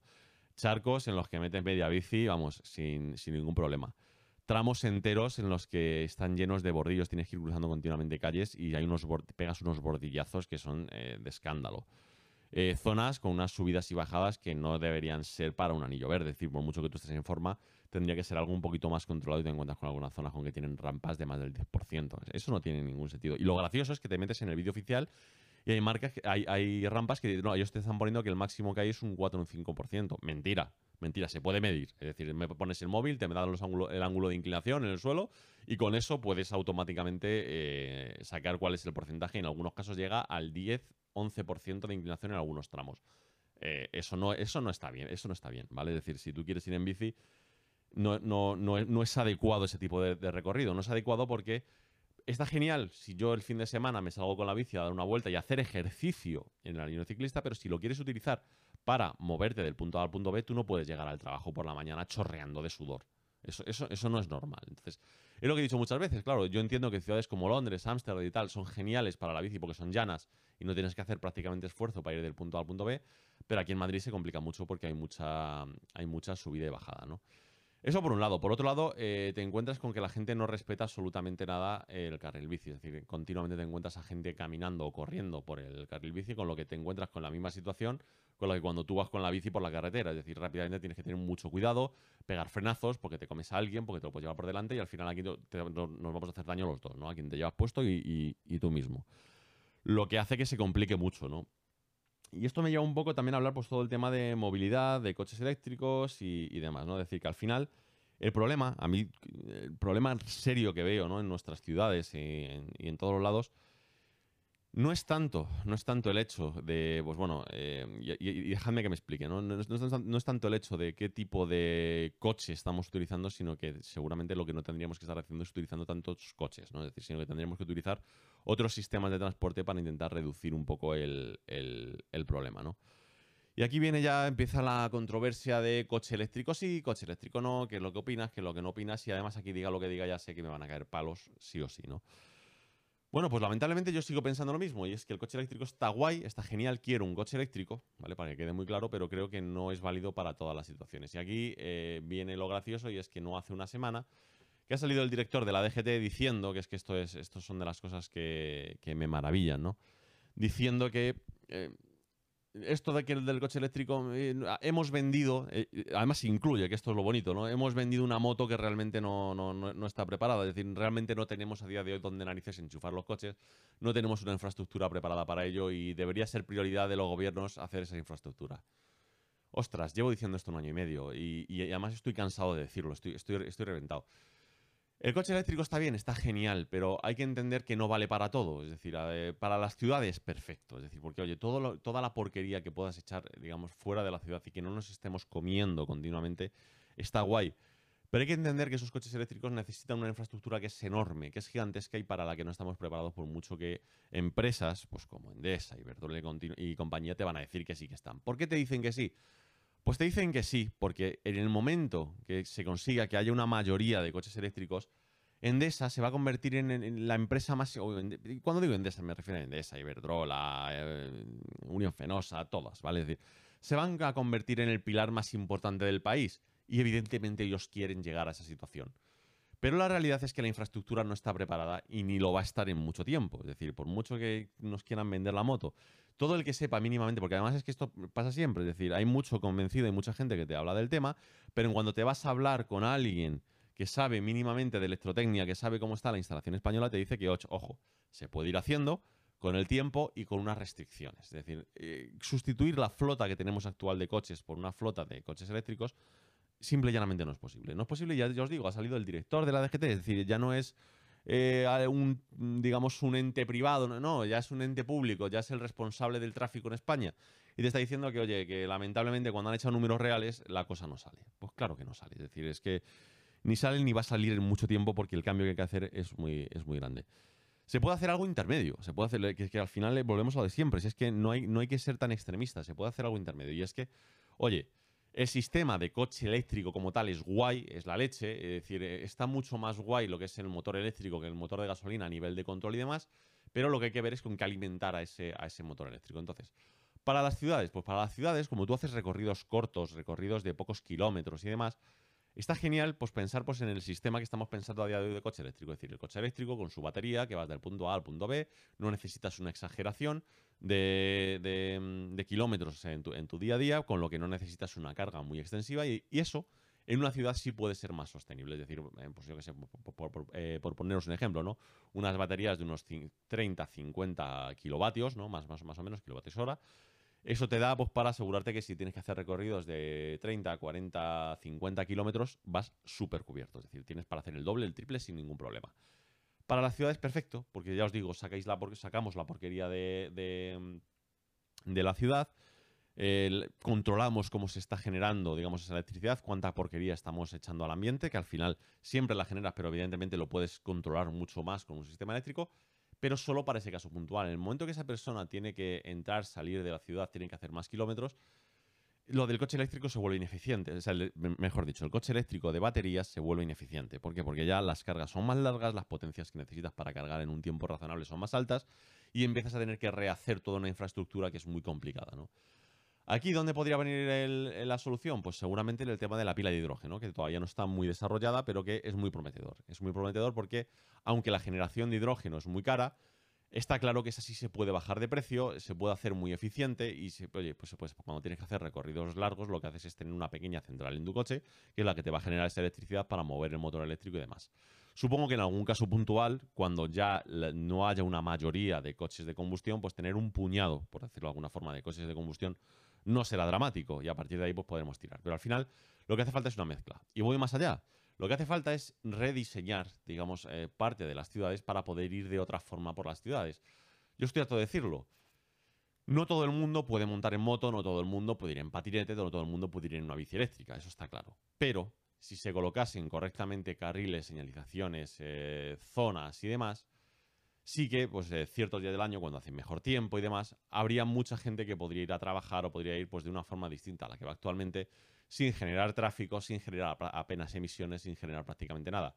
Pero eso requiere una inversión en la que tienes que modificar básicamente una ciudad completa. Y eso es lo que no se está haciendo. Lo que se está haciendo es simplemente poner parches y decir, no, en esta zona entras con el coche, en esta zona no entras con el coche, en esta... Eso no va a reducir realmente el, cómputo global de emisiones porque al final seguimos con la misma burrada de siempre y es ir metidos en un cacharro de dos toneladas para mover un peso de 70 kilos. Eso no tiene ningún sentido. ¿vale? Es decir, lo que hay que buscar son alternativas reales. Y las alternativas reales pasan como, como, lo que os estoy diciendo. Es decir, que haya un carril bici, por ejemplo, para quien puede ir en bici, en condiciones que no tengas que ir preocupándote de decir de, qué vas haciendo. No, yo os, pongo un ejemplo claro de los trastazos, ¿vale? Que, me meto con los bordillos en, la bici. Yo que todavía no estoy demasiado fuerte, he tenido que colocar una potencia. La potencia es la pieza que une, digamos, la dirección con el manillar, ¿vale? Es decir, esa, ese trozo metálico, podríamos decir. He tenido que comprar una potencia con unos elastómeros porque de los trastazos se me estaba inflamando un nervio que pasa por el codo y se me dormía en el dedo meñique y el, anular. Y además era una sensación desagradable y en algunos eh, momentos dolorosa he tenido que colocar un pequeño elastómero para que absorba parte de esos golpes y que ya no me... Esto no es normal. Es decir, ¿por, qué tengo esa... Porque si has hecho un carril bici que has gastado un dinero en una infraestructura, lo suyo sería que estuviese suficientemente bien hecha como para evitar este tipo, este tipo de cosas. Cambio un poco de tema, ¿vale? Ya que me he metido con el tema del coche eléctrico, podemos entrar un poco en la polémica que ha habido con el Taycan y con el Tesla en el circuito de Nürburgring, que yo creo que también merece un, apunte, ¿no? Un apunte, la verdad es que bastante, bastante interesante, ¿no? Como veis, voy cambiando de tema según me va, me va apareciendo. Como sabéis, hace unas semanas, hace unas semanas eh, se presentó la noticia de que el Taycan, eh, un coche de Porsche, eh, eléctrico, 100% eléctrico, ha conseguido batir pues, todos los récords del, circuito, digamos, en la categoría. Porque esa es, otra cosa que hay que tener en cuenta cuando hablan de récords en ese circuito hay que tener en cuenta en qué categoría estás, ¿vale? Es decir, si tú metes un Fórmula 1 en Nürburgring, se cepilla absolutamente cualquier otro récord que haya, ¿vale? Es decir, es una chorrada. Es un coche, es un Fórmula 1 o una Fórmula E o lo que sea, es un coche directamente diseñado para ir a toda la velocidad que se pueda en, un circuito y evidentemente si lo metes cuando metas un coche que luego lo vas a poder llevar por ciudad, que tiene otros elementos, ¿no? Que son más de, ciudad, pues no van a poder batirlo ni de coña, ¿vale? Es decir, pero es que eso, es lo primero que hay que entender. Lo segundo que hay que entender es que eh, las preparaciones que hacen para los coches en Nürburgring son muy específicas y no reflejan la realidad de ese mismo coche cuando luego lo sacas en la calle.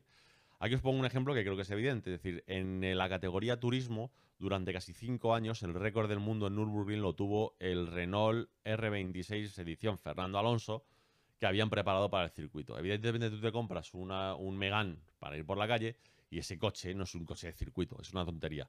Ese lo prepararon específicamente para el circuito, le hicieron modificaciones hasta en el chasis, le hicieron modificaciones de motor, le hicieron modificaciones para que ese coche corriese bien, bien, bien, bien en el circuito de Nürburgring, en el que por cierto ya os comenté por Telegram que yo he tenido la oportunidad de correr en el pasado y que ha molado un montón. La cosa es esa, es decir, que bueno, sí, es un eh, tema de marketing. Eh, Porsche, eh, llevó, Porsche perdón, llevó el coche para probarlo y ha conseguido en su categoría batir, pues cepillarse, además que de forma considerable, pues el récord que había hasta, hasta ese momento. Y aquí surgió la polémica, y es que según pasó eso, llegó Elon Musk, como siempre, ya os digo, por eso os digo siempre que tiene esa personalidad psicópata, ¿no? en el buen sentido. Llegó y dijo que ya había mandado, en el mismo momento que había visto el récord, había mandado un un Model S eh, P100 Plus lo había mandado a Nürburgring para reventar el récord que lo iban a conseguir sin ningún problema para reventar el récord del, del Taycan, ¿no? Además, muy crecidito, muy diciéndolo. Insisto, eh, me cae bien Elon Musk, eh, pero las cosas como son, muy crecido. Y diciendo, bueno, pues que esto no les iba a costar absolutamente nada, que lo iban a mandar allí, dos vueltas, va a tener el récord y tal. Bueno, lo primero es que no es tan sencillo porque para conseguir hacer un récord en Nürburgring lo primero que necesitas es cerrar el circuito porque no puede haber a nadie estorbándote para hacer el, récord. Necesitas unas medidas de seguridad y todo eso no lo habían ni siquiera contratado. Pasado unas semanas ya lo han conseguido contratar, ¿vale? Es decir, o sea, esto no, iba no, era como dijo Elon más de un día para otro, sino pasado un tiempo han conseguido, consiguieron, mejor dicho, eh, preparar el circuito y preparar el coche para, para hacerlo. Y cuando han hecho los primeros intentos, pues evidentemente no lo han conseguido. Vale, pero no lo han conseguido y yo creo que no lo van a conseguir. Es decir, si, dan la noticia en estos días que vienen, habrá que cogerla un poco con pinzas. ¿Por qué? ¿Por qué? Pues muy sencillo, es decir, por mucho que Tesla esté mucho más evolucionado en motores eléctricos, por mucho que esté más evolucionado en software de esos coches, ¿no? Por mucho que seguramente para un usuario normal, es decir, para un conductor normal, sea a lo mejor más interesante un Tesla que un Taycan, ¿vale? Por mucho que todo eso suceda, eh, es absurdo, absolutamente ridículo, pensar que una empresa como Tesla, que lleva en el mercado cinco años, van a ser capaces de conseguir un balance de coches, sobre todo cuando lo metes en un circuito que se parezca simplemente a uno que pueda conseguir Porsche, ¿vale? Eso simple y llanamente no es posible. Todo el que sepa mínimamente de coches sabe a lo que me estoy refiriendo. Es decir, cuando tú coges eh, coches de cierto nivel en los que puedes correr, te puedes meter en circuitos, puedes hacer ese tipo de cosas, te das cuenta de que hay diferencias muy significativas. Y eso viene de una ingeniería que es mucho más profunda que coger un chasis, meterle cuatro motores eléctricos, y meterle un software para que sea muy pintón, tenga cosas como un piloto automático y cosas por el estilo. Es decir, es, completa, es una ingeniería completamente distinta. ¿Vale? Es una ingeniería además en la que Tesla no está invirtiendo. Tesla invierte en tener un coche que es espectacular, que es muy grande, que tiene una tecnología que es lo más puntero del mundo, una eficiencia energética que es muy buena. muchas cosas, digamos que para el usuario normal es todo lo que buscan, ¿vale? Es seguro, es pues, todo lo que necesitas. Pero no ha invertido en la parte, de, digamos, de ingeniería dedicada a que ese coche se mueva, digamos, como pez en el agua. Es decir, eso no lo hace un Tesla. Sí, tiene el modo ridículo ese o ridiculous o como narices se llame, en el que te hace un 0 a 100 en 2, pocos segundos. Vale, eso es espectacular, pero eso realmente no es significativo cuando tú quieres que un coche se mueva ágil. Yo he tenido la oportunidad de probar, eh, Ferrari todavía no he probado nunca, pero sí he probado eh, Porsches, eh, bastantes. He probado, por ejemplo, eh, un, un, SL63, por ejemplo, de Mercedes. He probado M7, he probado, digamos, he probado muchos coches punteros de muchas marcas en circuito, en no circuito. Me los, he tenido la oportunidad por pues, un conocido que tenía que podía ¿no? de conseguir estos coches para probarlos, para hacer pruebas y tal, irnos a un circuito a, a meterlo, hacer un poco el, el burro con, con ellos y demás y te encuentras con que son coches que cada uno se conduce de una forma completamente distinta. A mí, por ejemplo, los BMW, insisto, estamos hablando de BMWs de, gama muy alta, estamos hablando de BMWs, por ejemplo, con el pack M, ¿no? Es decir, eh, eh, coches que superan perfectamente los 150.000 euros. A mí, por ejemplo, en circuito no me gustan nada, es decir, no me gustan nada porque notas en mi, desde mi apreciación demasiada potencia en la parte trasera del coche. Eh, cuando entras en las curvas, notas que eres tú el que tiene que darle ese equilibrio al coche, es decir, el coche no hace eh, no porque no tenga un control, ¿vale? Sino, sino, porque la sensación que tienes es que eres tú el que tiene que llevar esa línea recta del coche, ese equilibrio continuo. Y a mí no me gusta, no, me gusta porque te encuentras con su competencia, como pueda ser el Mercedes LSL o cualquier eh, Porsche en este caso, ahí sí que se nota muchísimo la diferencia que son coches que van súper balanceados, que cuando entras en una curva parece que el coche te acompaña en la curva, se va metiendo contigo. Es decir, no significa que un buen piloto no sea capaz de llevar ese BMW en los mismos tiempos que sería capaz de llevarlo con los otros. Por supuesto que sí. Solo tienes que meterte en las clasificaciones que hacen, pues yo que sé, incluso la gente de Top Gear, ¿no? Es decir, meten a Stick a competir en los circuitos y consiguen tiempos muy similares. Pero es, lo, que os digo, es decir, en apreciación personal, cuando te montas en este tipo de coches y sobre todo cuando lo que estás intentando es exprimirlo, te das cuenta de que hay una ingeniería detrás de cómo se balancea el coche, de ese tipo de amortiguación que lleva y demás, en el que, eh, digamos, no es un bien tangible tan claro como otras cosas que puedan tener otras marcas, ¿no?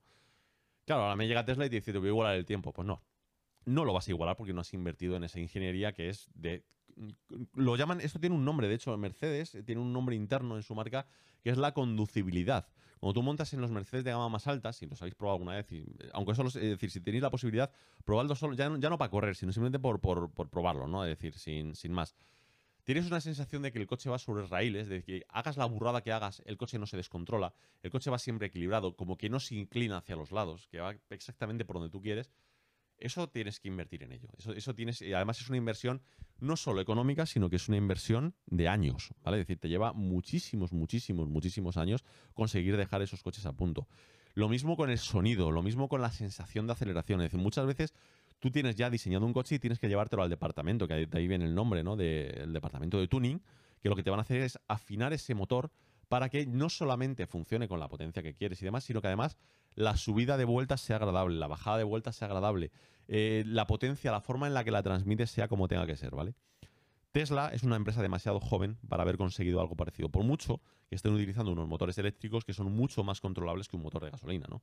Pero claro, aquí el Taycan juega con ventaja y es que el chasis sobre el que se está montando es un chasis que está aprobado desde hace muchísimos años, y está hecho por una empresa que se dedica única y exclusivamente a hacer coches que te quieres llevar a un circuito, y no está pensando en, digamos, que el que tiene un Taycan por la calle vaya con una comodidad excelente ni nada por el estilo. Por lo tanto, ¿que podría conseguir Tesla el récord? Me cuesta verlo, podría conseguirlo, pero habría que ver exactamente en qué condiciones lo han conseguido. Es decir, con barbaridades, por ejemplo, como la que se vio el otro día en unas imágenes, como meterle un alerón que es casi del tamaño del propio coche para intentar ver si así consiguen un poquito más agarre en la parte trasera, ¿vale? Es decir, es que es es, eh, decir, para todo el que sepa un poco de coches, sabe que es que no, no lo que se está intentando es una especie de campaña de marketing que no tiene mucho sentido y que en este caso creo que Tesla se está equivocando, porque no debería ser el objetivo de Tesla tener el coche más rápido en Nürburgring, ¿vale? Es decir, Tesla va por otro lado, lo que te están ofreciendo es una cosa distinta y al final, pues bueno, no, no creo que no creo que tenga mucho sentido.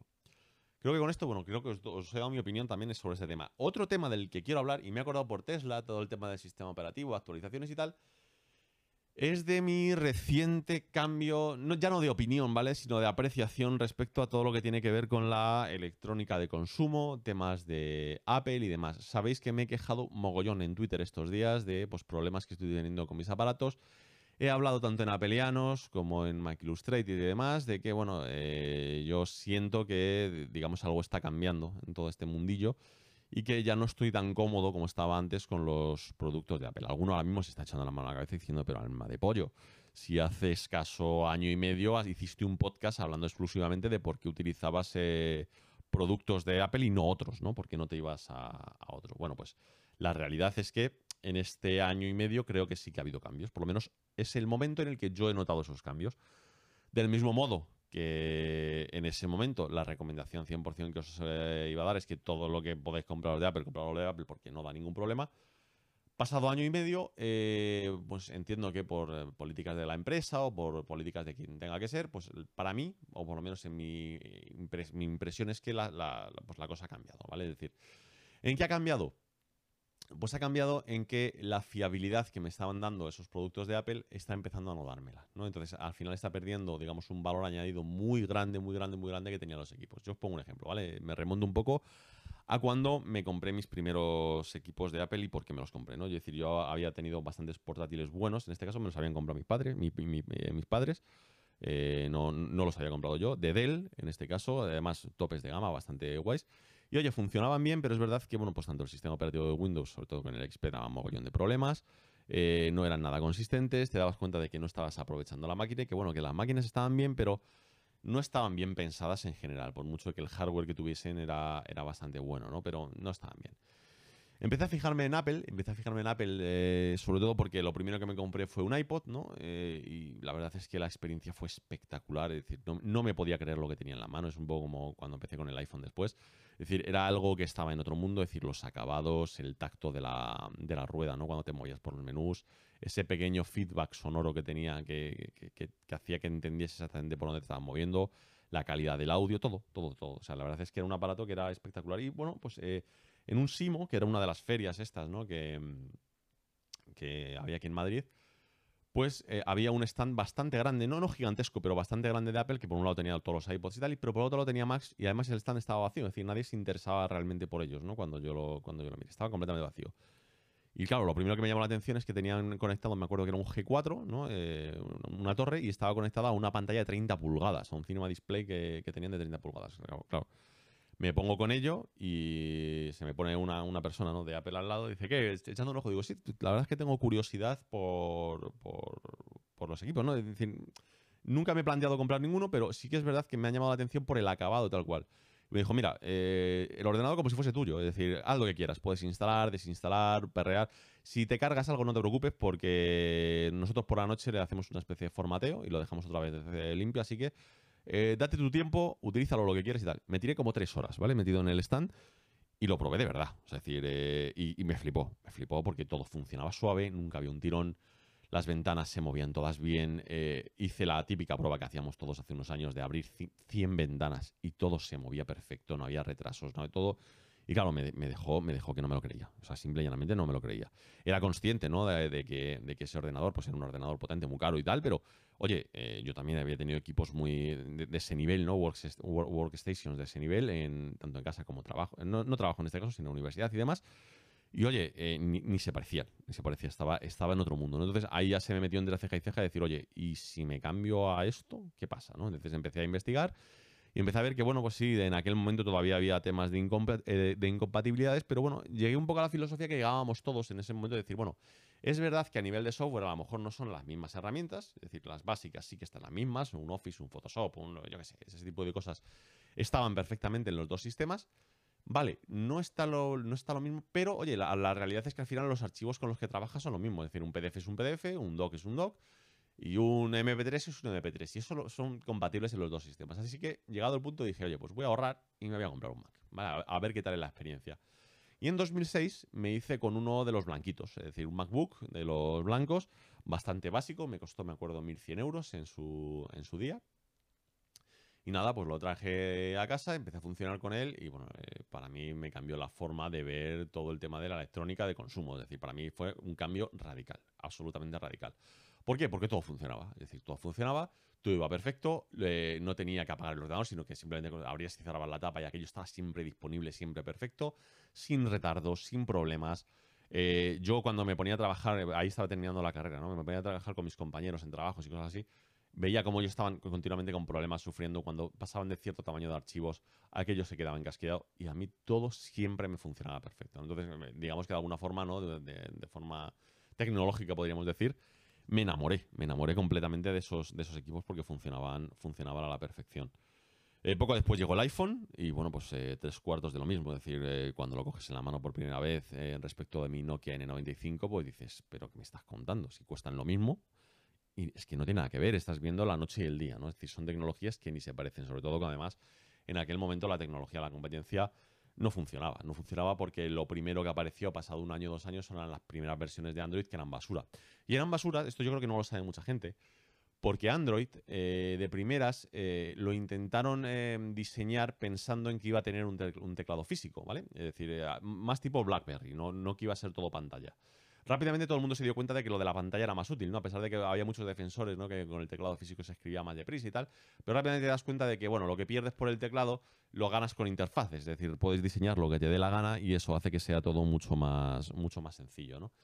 El caso es que como lo habían diseñado para tener un teclado, el sistema operativo que estaban diseñando de primeras el sistema de interrupciones, que esto no sé si lo conocéis, pero bueno, eh, digamos que el sistema operativo tiene que estar continuamente buscando qué es lo que hace el usuario para poder interactuar con él, ¿no? Entonces, en este caso hay una cosa que se llama las interrupciones, que es estar siempre pendiente de algo, ¿no? Para, eh, para que siempre sea la prioridad respecto a lo que hace el sistema.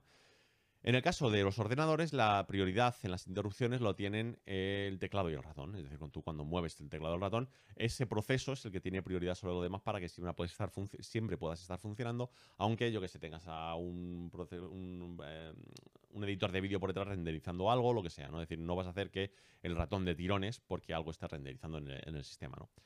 Pues claro, Android estaba diseñado en aquel momento para... Eh, para que el teclado tuviese, eh, digamos, la, prioridad en las interrupciones respecto al sistema. Se dieron cuenta a mitad del desarrollo de que el teclado no era, no era relevante, que lo que era relevante realmente era la pantalla táctil. Entonces tuvieron que hacer una modificación, pero no pudieron meter esa, digamos, esa interrupción como prioridad en el sistema. Por eso, cuando tú utilizabas unos de los primeros 4 o 5 años de Android, iban a tirones siempre. Iban a tirones porque el sistema no estaba pensado para que realmente eh, fuese suave. Si no me equivoco, no fue hasta la versión, no sé si la 5.2 o la 6, no, no, estoy, no estoy seguro, una de las dos. Fue cuando por primera vez hubo un cambio profundo ¿no? en el sistema de Android y ya por fin se priorizó y, se puso, digamos, a nivel de, sensibilidad más o menos como, como iOS. Que yo creo que todavía ni siquiera lo han conseguido porque sigue siendo un poco más instantáneo, ¿no? Las pulsaciones de, de iOS que la otra. Pero vamos, ya no es de hecho ya no es relevante, ¿no? Pero bueno, el caso es, es decir, yo pues pruebo el, el iPhone espectacular, espectacular sin, sin más. Para colmo, el blanquito, el ordenador blanquito, ha durado como 10 años en funcionamiento básicamente continuo en, mi mano. Luego lo ha heredado la, hija de un, amigo mío y lo ha seguido utilizando y lo sigue utilizando a día de hoy y para las tareas que hace ya normalmente le sigue funcionando. O sea, imaginad que es que el, ordenador lleva 13 años, es una, es una auténtica pasada, ¿no? Y funciona como el primer día. Es decir, si lo utilizas el mismo software que estás utilizando, que la, verdad es que no es muy razonable, pero bueno, oye, ahí sigue funcionando y sigue bien, ¿eh? Y sin ningún problema, solamente ha necesitado en 13 años un cambio de batería en una ocasión. Nada más, ¿vale? Y el, tiempo, el resto del tiempo ha estado, ha estado funcionando bien. Eh, me hice con un iMac después, si no me equivoco, en 2009 o 2010. Pues igual, me duró, cuatro, me duró cuatro años en mi mano, en el que lo tuve encendido 24 horas, utilizándolo básicamente como servidor. Ni un solo problema, todo funcionando perfecto y lo vendí y la persona que, a la que se lo vendí sea ciencia cierta que lo está utilizando durante años y todo le ha funcionado perfecto en todo momento. Me compré el iPad, para mí el iPad fue, yo creo que lo he comentado alguna vez, fue, eh, y sigue siéndolo, ¿vale? Una cosa que para mí es el mayor descubrimiento de mi vida y es que eh, yo soy una persona que siempre ha leído muchos, pero sobre todo a nivel de periódicos, revistas y cosas por el estilo, ¿no? Y el iPad no deja de ser eso mismo, pero a nivel infinito. Es decir, es una revista sin fin, en la que puedes estar siempre mirando. Y es el formato que más me gusta para estar en el sofá tumbado, leyendo, leyendo tranquilamente, ¿no? Entonces, bueno, pues... Eh, Oye, eh, ya, os digo, todo lo que he tenido de Apple y a lo largo del tiempo, es decir, he ido luego renovando todos los iPhone año a año, siempre me han funcionado perfecto, siempre ha funcionado como yo quería. El ecosistema se ha ido haciendo más grande. Eh, cosas, cosas que me han pasado, ¿no? Como que me compré el AirPort Extreme, ¿no? El router. Eh, básicamente se me configuró solo sin tener que hacer nada. Todavía lo sigo utilizando y funciona absurdamente bien. De hecho, el ping que tengo cuando juego a Fortnite, Fortnite lo estoy jugando inalámbricamente, que es una barbaridad, es una aberración y el ping que tengo es el más bajo de todas las personas con las que estoy jugando. Es decir, todo funciona bien, es decir, todo, ha estado funcionando bien, pero, pero, en los últimos dos años esto ha cambiado, ¿vale? Es decir, siguen siendo los equipos que tienen para mí el ecosistema que es más consistente, siguen siendo los equipos que tienen, digamos, las funcionalidades, para mí, para mi gusto, más avanzadas, sobre todo porque te despreocupas más de ellas, pero sí que me he encontrado más que antes configurando cosas que antes nunca necesitaba sentarme a hacer configuraciones, sino que todo se hacía solo. Ahora sí me estoy sentando a, tener que configurar cosas. Los equipos me están fallando. Más allá de que luego Apple me responda con la garantía, tengo la molestia de tener que ir a llevarlo y que me lo cambien o me lo reparen o hagan lo que tengan que hacer. Es verdad que responden, pero antes es que, mm, es que no me importaba la garantía y no me importaba porque sabía que es que el producto no fallaba nunca. Es decir, nunca tenía ese problema, ¿no? Pero ahora sí me están fallando y en concreto en el último año pues me ha fallado todo, sin más. Es decir, el iPhone, bueno, miento, aquí el iPhone, mi iPhone como tal no me ha dado ningún problema, me ha funcionado siempre bien, pero por ejemplo el de, mi mujer, el mismo día que lo compramos tuvimos que llevarlo a, Apple a devolverlo porque tenía varios píxeles muertos, ¿no? Esto es normal, esto no es dramático, lo bonito viene cuando vas a devolverlo y te dicen, no, lo llevo a reparar. ¿Cómo que lo llevas a reparar? Pollo. Es decir, eh, es un teléfono que, he comprado hoy, me das uno nuevo hoy, no me cuentes historias. No, es que tal, esto es así, políticas. Eh, políticas, mira, me devuelves el dinero y me compro otro. Solucionado, problema solucionado. Claro, esto te cabrea, te cabrea porque esto no es a lo que estamos acostumbrados los usuarios de Apple normalmente, ¿no? Eh, el, iPad, el iPad me funciona muy bien, pero bueno, te encuentras con cositas, ¿no? Cositas como que ya os lo comenté en su día, con que estaba doblado, es decir, no tiene mayor importancia porque es algo nimio, es algo que, es, fijaos, eh, que yo no me lo esperaba pero no lo he vuelto a ver, porque como además le tengo puesta la funda con teclado y tal, no, no, no, he vuelto a ver que está doblado. Pero bueno, eh, te actualizan el sistema operativo a algo que tendría que parecerse más a, un PC, por decirlo de alguna forma. Oye, te encuentras con cosas como que el sistema de ficheros te admite un tipo de archivos y otro no. Es decir, al final ciertas restricciones que me parecen que son completamente artificiales. Es decir, me parece bien que no quieras hacer que un iPad sea un portátil, porque no es lo mismo.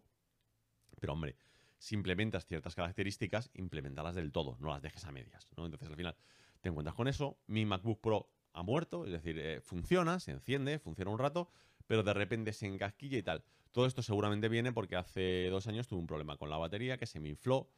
Eh, tuve que llevarlo corriendo a Apple, me cambiaron el chasis, me cambiaron la batería. honestamente no, fue cara la reparación, porque, porque, no lo fue. Fueron como ciento y pico euros largos, casi 200, pero teniendo en cuenta que me tenían que cambiar toda la batería y que me tuvieron que cambiar todo el chasis, pues, y está fuera de garantía, pues no, me parece una exageración ni muchísimo menos, ¿no? Es decir, creo que está dentro de lo, razonable. Pero bueno, a raíz de eso, el problema es que eh, me ha ido funcionando siempre mal el sistema. No sé si es que algo se tocó en la placa base o algo por el estilo. Y desde entonces no me ha vuelto a, funcionar bien. El Apple Watch, como tuve que dar la turra en, Twitter, eh, se le fue el recubrimiento oleofóbico y para que me cambiasen el Apple Watch, que además es una edición Hermes, que diréis, ¿Cómo eres tan imbécil de comprar una edición Bueno, pues es un regalo, ¿vale? Es un regalo que me, que me hicieron a la, persona que me lo regaló. Le hacía ilusión eh, regalármelo, entre otras cosas, porque yo sabéis que soy muy maniático. Y una de las cosas que siempre he dicho es que no entendía por qué un reloj. Eh, esto, es una tontería, ¿vale? Es, una anécdota. Yo siempre he dicho que eh, no entendía por qué un reloj que era cuadrado tenía interfaces redondas. Es decir, no, no tiene ningún sentido. Es decir, adapta tus, tus interfaces para que sean cuadradas. Y la versión Hermes, las esferas de Hermes son cuadradas, que son las que a mí me gustan. Entonces siempre he dicho que, me daba mucha rabia ¿vale? Mucha, mucha rabia que, pues, el, eh, que, que el Apple Watch no lo pusiesen y, y- y que solamente en la edición Hermes se pudiese poner, ¿no? Entonces, bueno, pues eh, la persona que, que me lo, que me lo regaló, pues decidió, oye, pues por darme el gusto, ¿no? De, de alguna forma dije, toma, la maldita versión Hermes ya tienes una interfaz cuadrada que va acorde con el, con el reloj y vas a estar mucho más a gusto. Y la verdad es que es verdad, ¿no? Es decir, es una, sé que es una tontería, estás pagando un sobreprecio enorme, ¿no? Por una, una simple correa y unas interfaces, estamos de acuerdo, pero bueno, en este caso es un regalo y además con la mejor intención del mundo, evidentemente, y me encanta, ¿no? Es decir, ¿para qué lo vamos a, lo vamos a negar, ¿no? Pero bueno, el caso, el caso es que, oye, es un, es un reloj de 1.300 pavos, es decir, es una, es una auténtica barbaridad.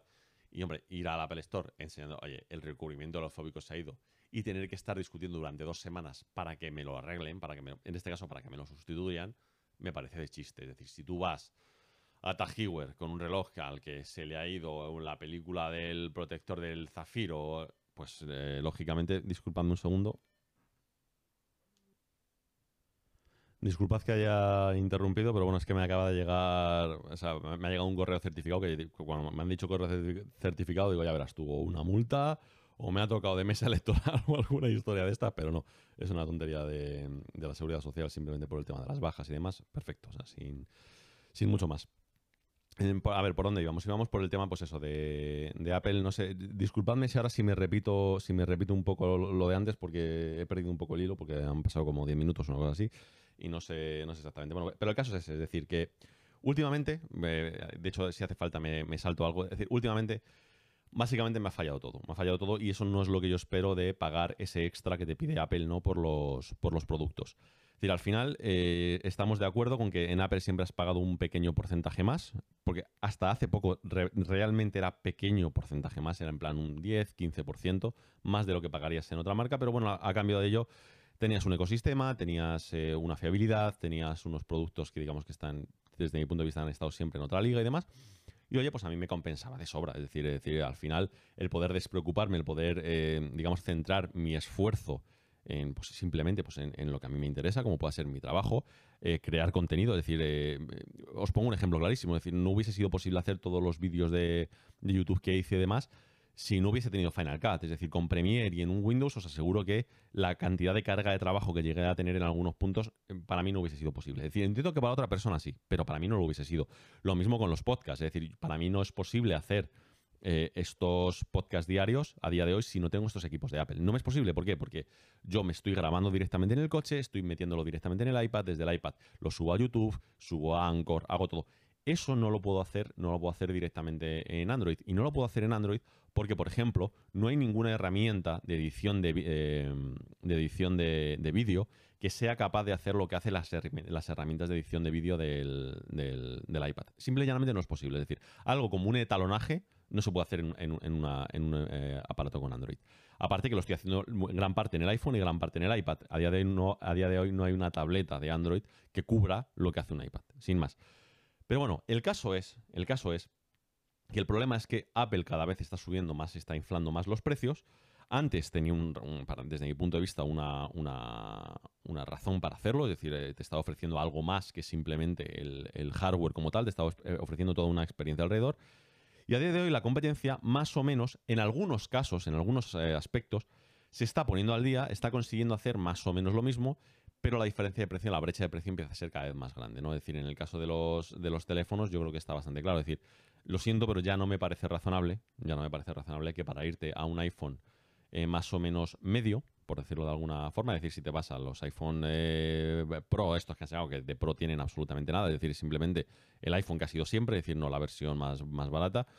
Si te vas al tamaño, eh, al- digamos, al tamaño pequeño y al y al, digamos, a la capacidad media, te está yendo a 1.300 y pico euros. Si te vas al máximo, son como 1.800. Es decir, algo intermedio serían como 1.500 euros. No me parece razonable mm, pensar en un teléfono a día de hoy de 1.500 euros cuando la diferencia, más allá de que es verdad que a nivel de software no es lo mismo, porque no lo es, la diferencia no es tan grande. Es decir, la hay, evidentemente. eh, yo ya os digo que em, tengo eh, como sentimientos encontrados eh, a, a día de hoy porque me encuentro con que para hacer ciertas cosas solo lo puedo hacer si me meto con un iPhone, no tengo posibilidad de hacerlo con un, con un Android, pero me parece que es una salvajada y me parece que es una barbaridad la diferencia que están pidiendo. Es decir, ahora mismo podrías perfectamente comprarte un teléfono que a nivel, digamos, eh, general costase la mitad y aunque, eh, digamos, a nivel general que funcionase igual que el iPhone en cuanto a procesador, en cuanto a capacidad de RAM, fluidez y demás, seguramente te cuesta alrededor de la mitad. Un ejemplo claro podría ser el OnePlus 7 Pro, por poner un ejemplo claro. Y claro, es verdad que a nivel de software no estás haciendo lo mismo, vale, pero es que estás pagando el doble, ¿vale? Que es, la, que es la cosa. Entonces, a mí muchas, muchas veces me planteo decir, bueno, pues es que incluso cambio el contenido que estoy haciendo, la forma que estoy haciendo de contenido, porque llega un punto en el que, oye, yo al final, por el contenido que hago, no estoy cobrando absolutamente nada, no gano ni un céntimo, lo hago por gusto, lo hago porque me apetece. Lo que, lo que os digo, para mí ahora mismo esto que estoy haciendo es casi una terapia, podríamos, podríamos decir, ¿no? Entonces, bueno, eh, pues eh, aquí viene mi planteamiento, aquí viene mi queja. Es decir, de alguna forma Apple, con esta política de precio, con esta política de, digamos, de lo que están sacando, pues me están echando de ese ecosistema que me gustaba muchísimo y que además me ha aportado mucho en mi vida. Es decir, es que al final estas cosas te acaban, te acaban tocando, ¿no? Es decir, no lo puedes evitar. Llevo muchos años con ello. Lo mejor que he sido capaz de hacer de mí mismo lo he hecho con sus productos.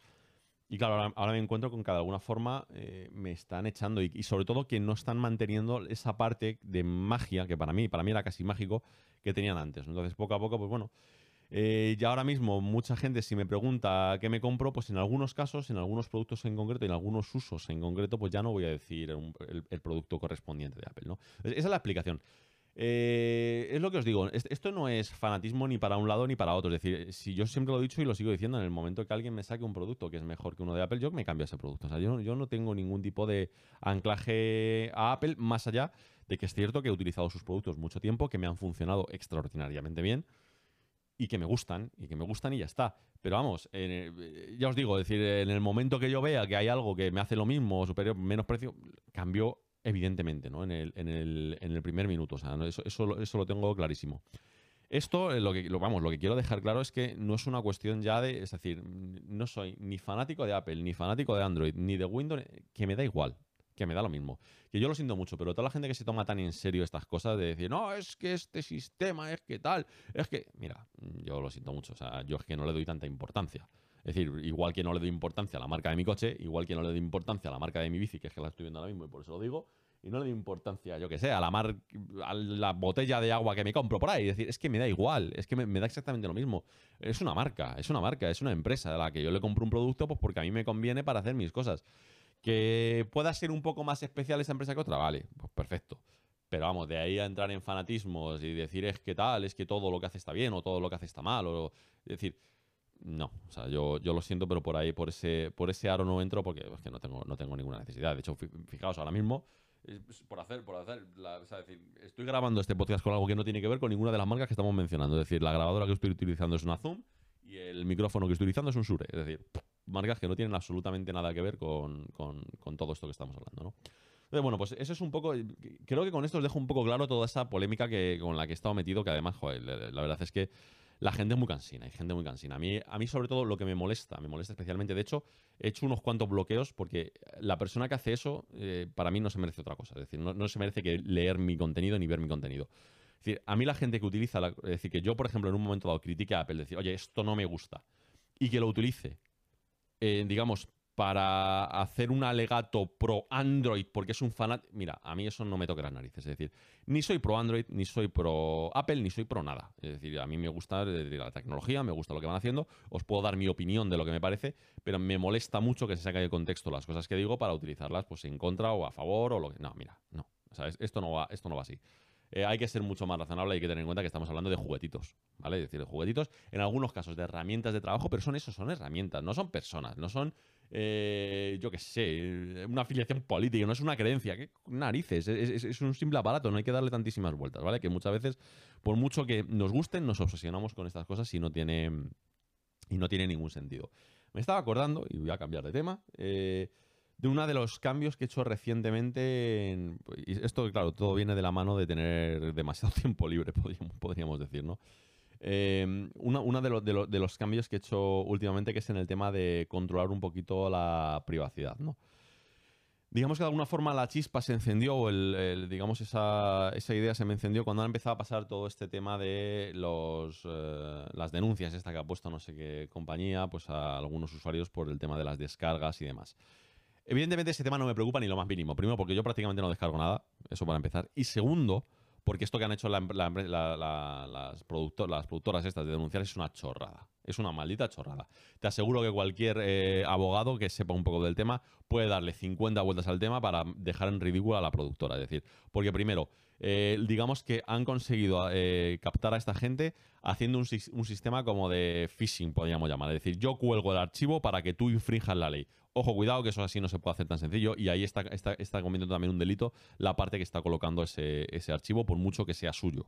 Es decir, tú no puedes, tú no puedes como empresa coger un archivo que tiene un copyright, aunque tú seas el que digamos, posee ese copyright y ponerlo a ver si con suerte alguien lo roba para denunciarle. Eso no se puede hacer. Es decir, es una tontería. Es decir, cualquier abogado te lo va a defender y ahí no hay por dónde dar vueltas.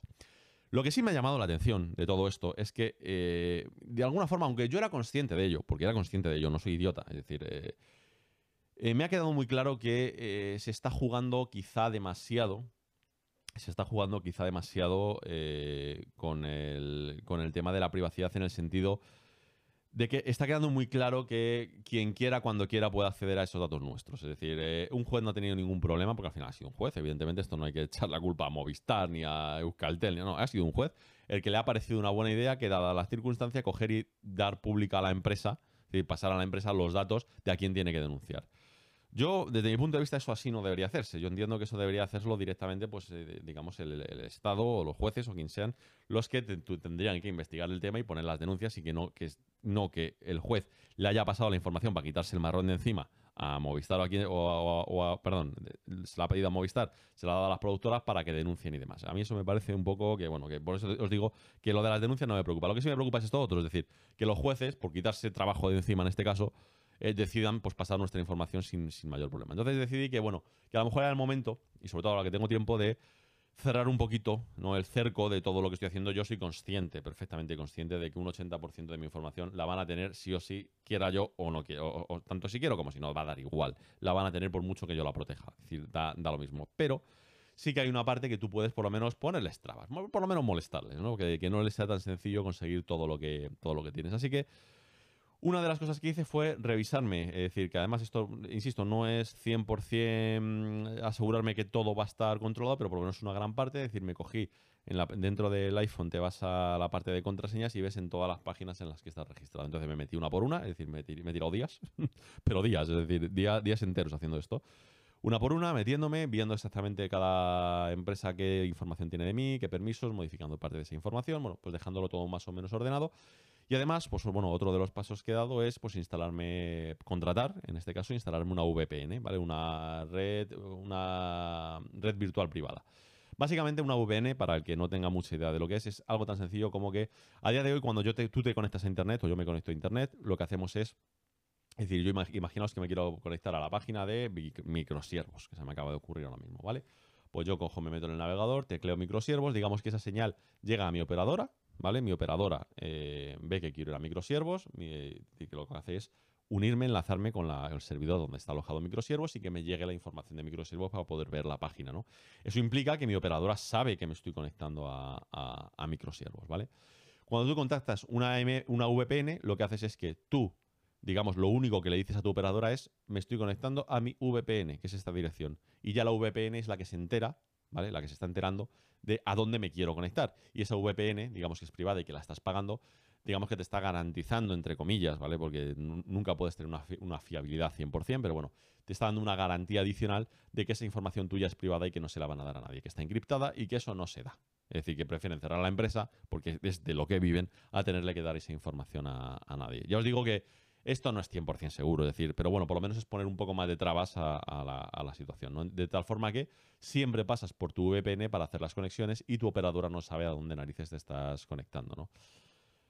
Esto ha tenido pues una parte positiva y una parte negativa, ¿vale? La parte positiva es que, bueno, efectivamente, efectivamente sí que algo más protegido estás, ¿no? Y digamos puedes estar un poco más tranquilo de que por lo menos, por lo menos no pueden estar todo el mundo husmeando, ¿no? A mí me ha llegado a pasar cosas, ¿vale? No, me ha pasado con la compañía actual, pero me, pasó, por ejemplo, con la actual de Vodafone, que en varias ocasiones cuando me conecté a las páginas de su competencia, me llamaban automáticamente los de Vodafone para mm, revisarme a ver si querían tocar algo de mi contrato, si quería hacerme eh, modificaciones. Es decir, no solo sabéis exactamente a dónde me conecto, a dónde me conecto, sino que es que encima me estáis diciendo directamente que lo estáis mirando sin ningún problema y sin ningún pudor, ¿no? Entonces, eso la, verdad es que es bastante, bastante molesto. Bueno, pues de esta forma sabes que por lo menos compañías de poca monta, ¿vale? Por decirlo de alguna forma, no van a poder acceder a tus datos de forma tan sencilla. ¿Inconvenientes? Joder, pues inconvenientes muchos, muchos. Aquí sí que os digo que estoy un poco desesperado, fijaos, fijaos lo que os digo.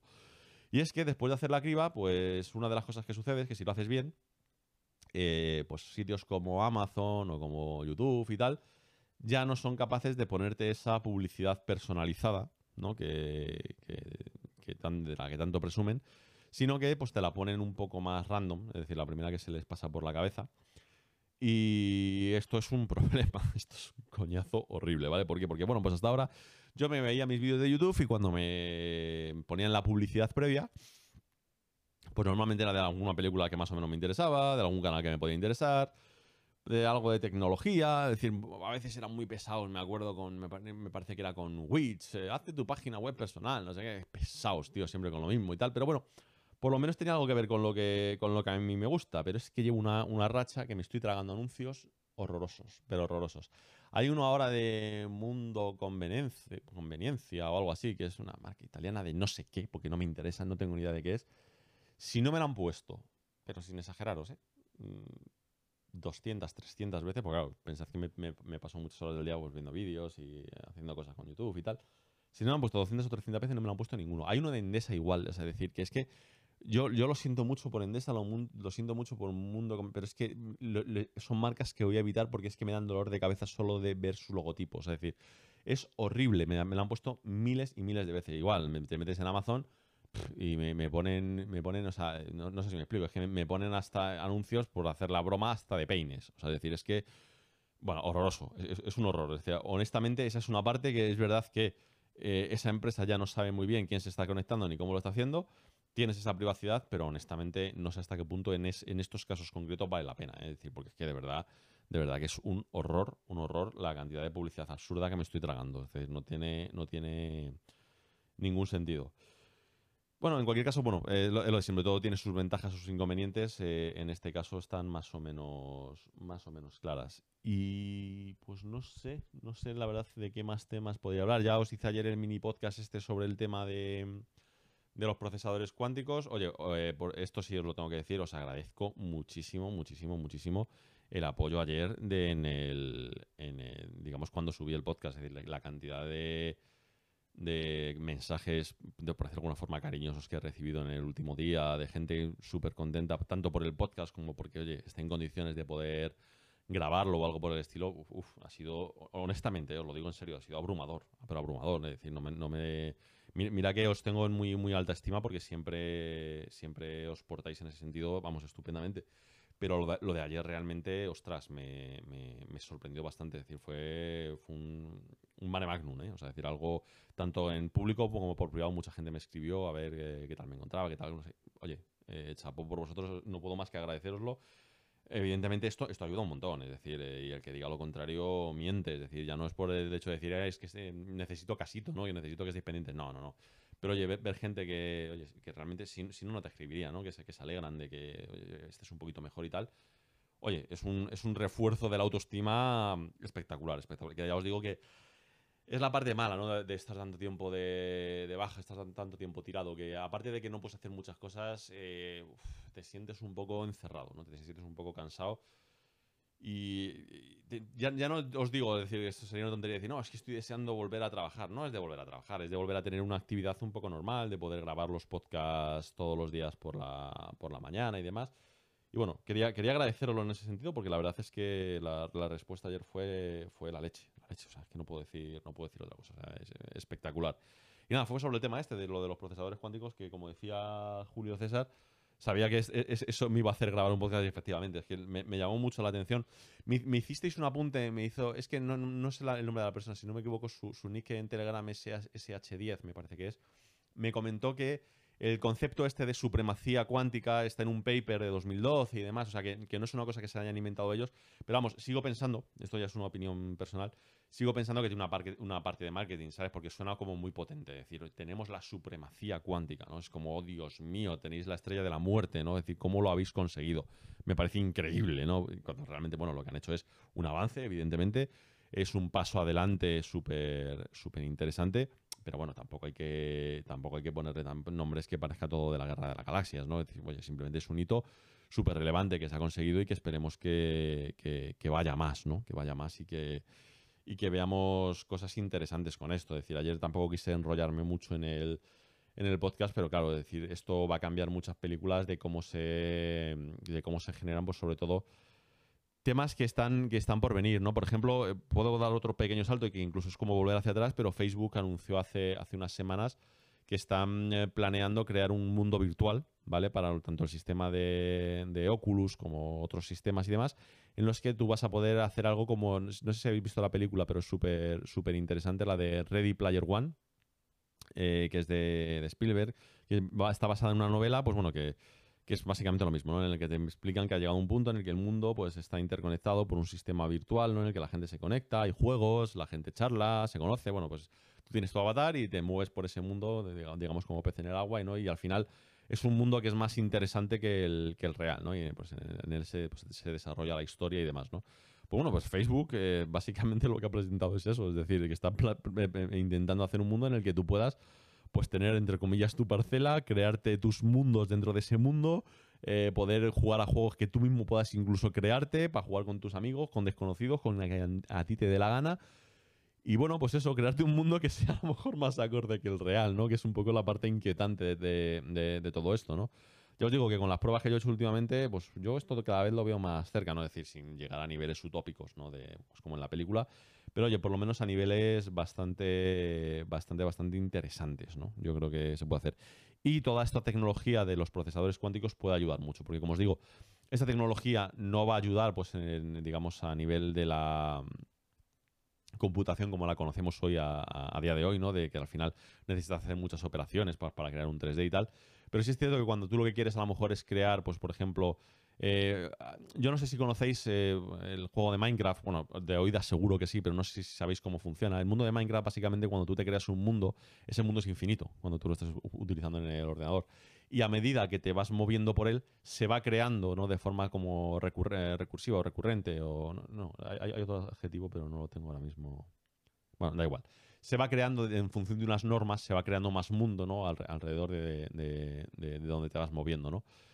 Pues digamos que eh, los procesadores cuánticos serían útiles para hacer la creación de golpe de todo ese mundo. Es decir, del mismo modo que no serían útiles para conseguir que el muñeco se mueva, o que piques la piedra, o que coloques bloques, o que hagas cosas, sí que sería útil para decir de golpe, de golpe y porrazo, te hago ¡pum! y te genero directamente la estructura completa del mundo. Hombre, evidentemente no infinito, pero si ahora mismo estás eh, generando, por decirlo de alguna forma, un kilómetro cuadrado, te podría eh, generar el, tamaño de un planeta del tirón, ¿vale? Sin, ningún tipo de esfuerzo.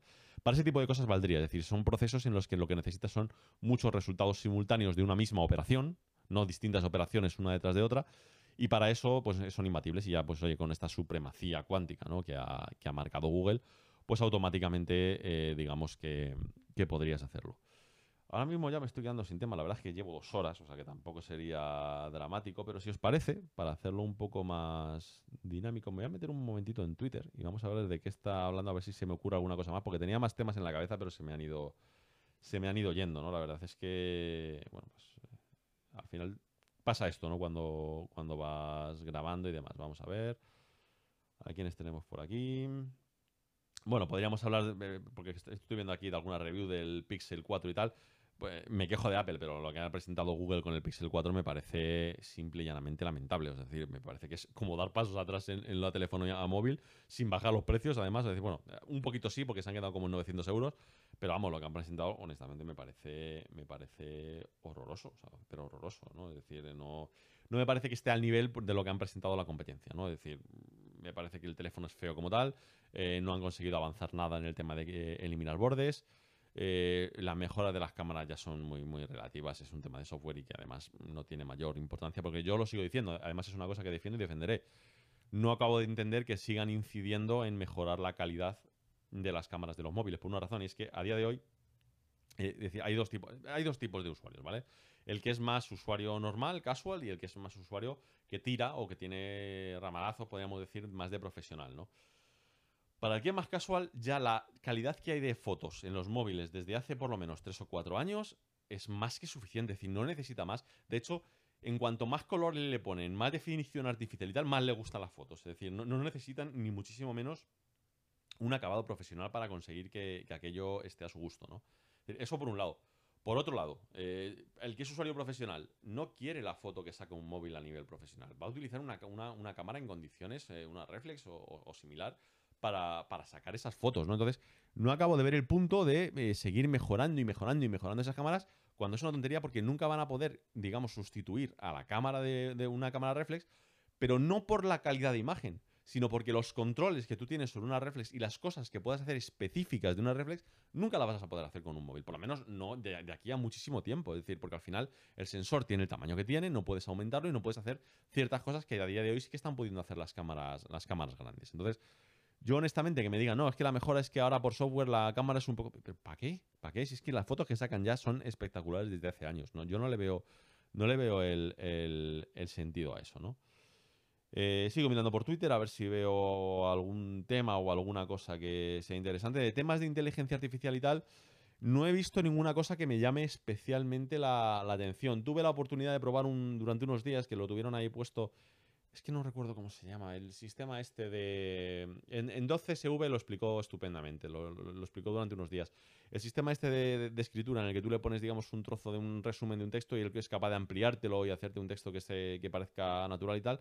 Tuve otra vez la oportunidad de probar un poquito y tal. Y la verdad es que es, espectacular. Es decir, esto al final es una cosa que, como hemos dicho muchas veces, va a acabar, va a acabar más o menos eh, sustituyendo ¿no? a, lo que estamos, a lo que estamos viendo. Y eso es algo casi casi inevitable. Yo creo que ya es que sigo buscando, pero ya no encuentro, ya no encuentro mucho, mucho más. Porque ya sería empezar a desvariar, hablar por ejemplo de Fortnite y de la que han liado la última temporada. Bueno, esta última parece que lo han arreglado un poco, pero vamos, es decir, la anterior prácticamente no jugué con todo lo que me gustaba porque se la, se la cargaron.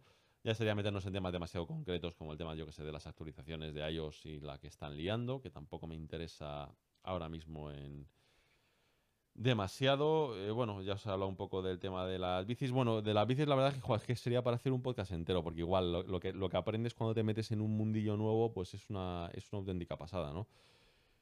Me gustaría casi hacerlo, es decir, en algún momento dado, lo que pasa es que claro, esto sí que no va a ser ni, para el 1% de los que me escucháis, pero daros una masterclass de todo lo que he aprendido en el último año, que yo creo que, entendedme, siempre se puede aprender más, ¿no? Pero las bases de qué hay que mirar en las bicis, de qué hay que seleccionar, qué tipos de bicis, qué tipos de grupos de cambios, qué tipos de frenos, eh, qué tipos de montaje de frenos hay, eh, tipos de manillares. Es decir, es que son tantas cosas. De hecho, eh, lamentablemente el no tener ni idea y el tampoco poder tener a alguien cerca, ¿no? digamos que, pues igual, que me dé a mí una masterclass de dos horas, ¿vale?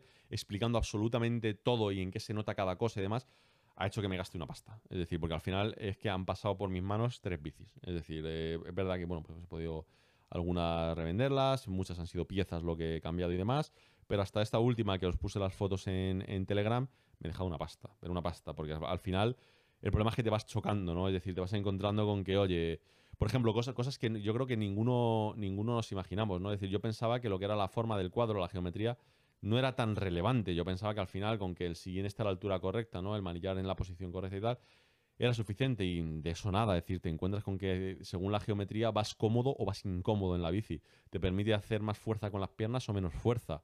Te cansas más de una forma o te cansas menos. Es decir, parece una tontería y no lo es. No lo es en absoluto. Es decir, y os lo está diciendo alguien que más amateur que yo no hay nadie. Es decir, yo soy menos que amateur. O sea, es decir, tengo poca idea. Pero es que la diferencia es brutal. Eh, los frenos, ¿no? Es decir, de un freno de un tipo a otro eh, las sensaciones, todo es completamente distinto. La, cómo se sujeta del cuadro a las ruedas, la seguridad que te da de una forma o de otra, lo que influye el peso. Eh, por ejemplo, yo, yo, siempre tenía la idea ¿no? de que los manillares estos tipo de carretera, ¿no? Iba a ser algo súper incómodo y que lo cómodo sería algo tipo mountain bike y es todo lo contrario. Es decir, cuando te colocas en una posición más ergonómica, ¿no? Más de con los manillares estos eh, sujetado en, los escaladores y tal, vas con la espalda mucho más relajada, va mucho, yo os digo, es que es un mundo, los materiales, es decir, porque además es, muy gracioso ¿no? ver cómo, cómo, afecta tanto y cómo eh, por ejemplo, cosas como la fibra de carbono no solamente afecta a nivel de peso, ¿no? sino que la absorción que tiene de los impactos de las vibraciones eh, hace que algo como un simple soporte que esté hecho en carbono en vez de estar hecho en aluminio sea mucho más cómodo. Bueno, es que son, es que os digo, eh, yo no me podía imaginar que había tanto. He entendido por primera vez por qué son tan caras las bicis. Bueno, miento, ¿por qué son tan caras? No.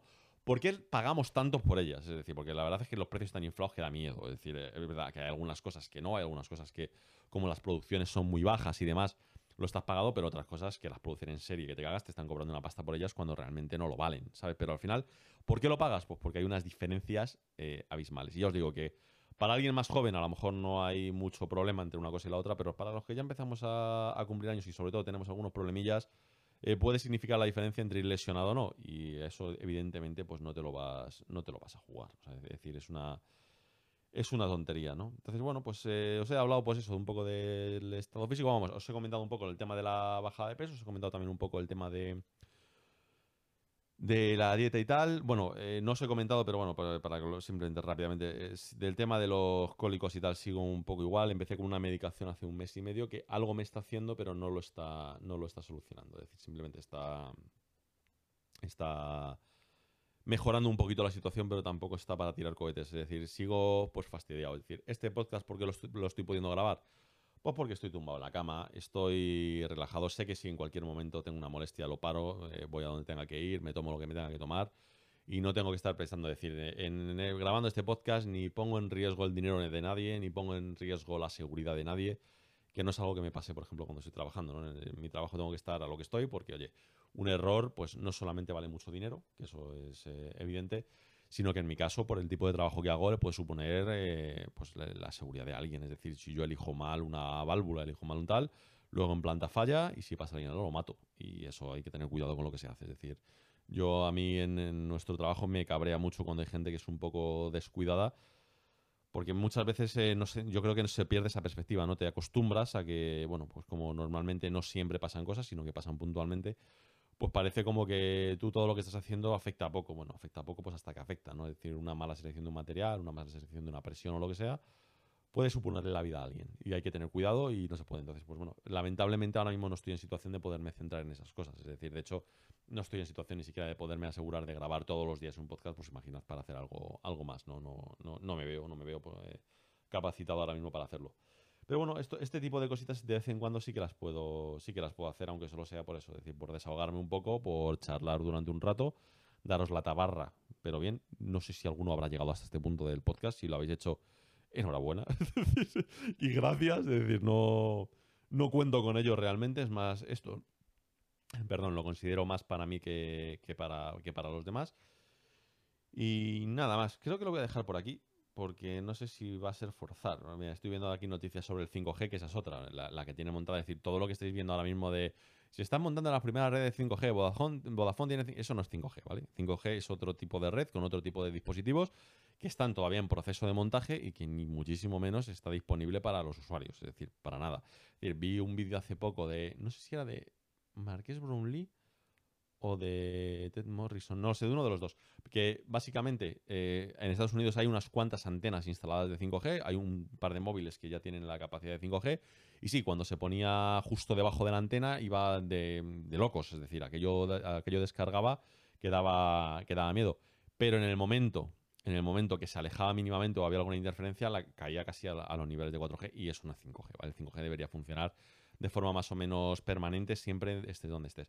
Me estaba acordando, me estaba acordando, mira, lo voy a alargar un poquito. Eh, una de las cosas que sí que he hecho mucho durante estos, estos días es eh, ver series, películas y tal.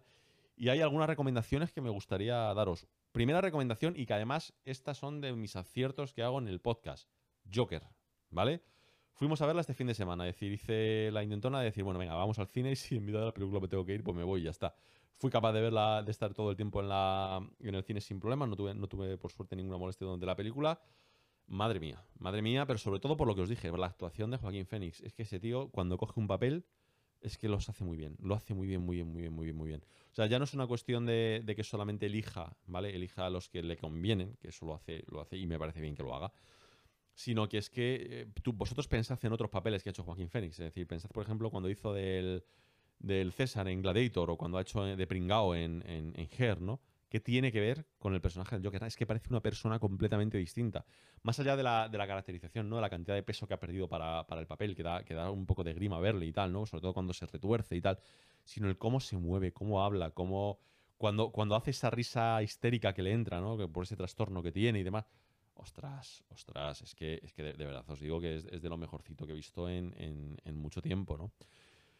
Eso por un lado. Por otro lado, eh, estoy haciendo un ejercicio ¿Vale? Esto ya es. Ya sabéis que yo me emparanoyo mucho con estas, con estas cosas, ¿no? Y es que me doy cuenta, y os, lo he dicho siempre, que, me, que muchas veces nos, entramos siempre en un bucle de mirar siempre las mismas cosas, ¿no? Y en mi caso, eh, si tengo que mirarlo a nivel de cine, de series y tal, siempre lo que me, en lo que me centro es pues en temas de, de, pues, de ciencia ficción, de superhéroes, de cosas espectaculares, de tal, decir, cosas que me, que me llaman más la atención, ¿no?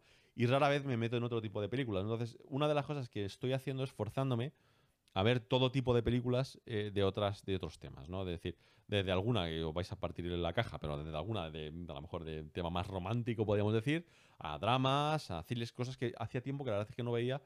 Y me está sentando bien, me está sentando bien porque al final como que sales un poco de ese, de ese círculo ¿no? en, el que, en el que te metes y que, y que muchas veces no sabes muy bien de qué, cómo salir de él, ¿no? Sino que, bueno, eh, te, acabas...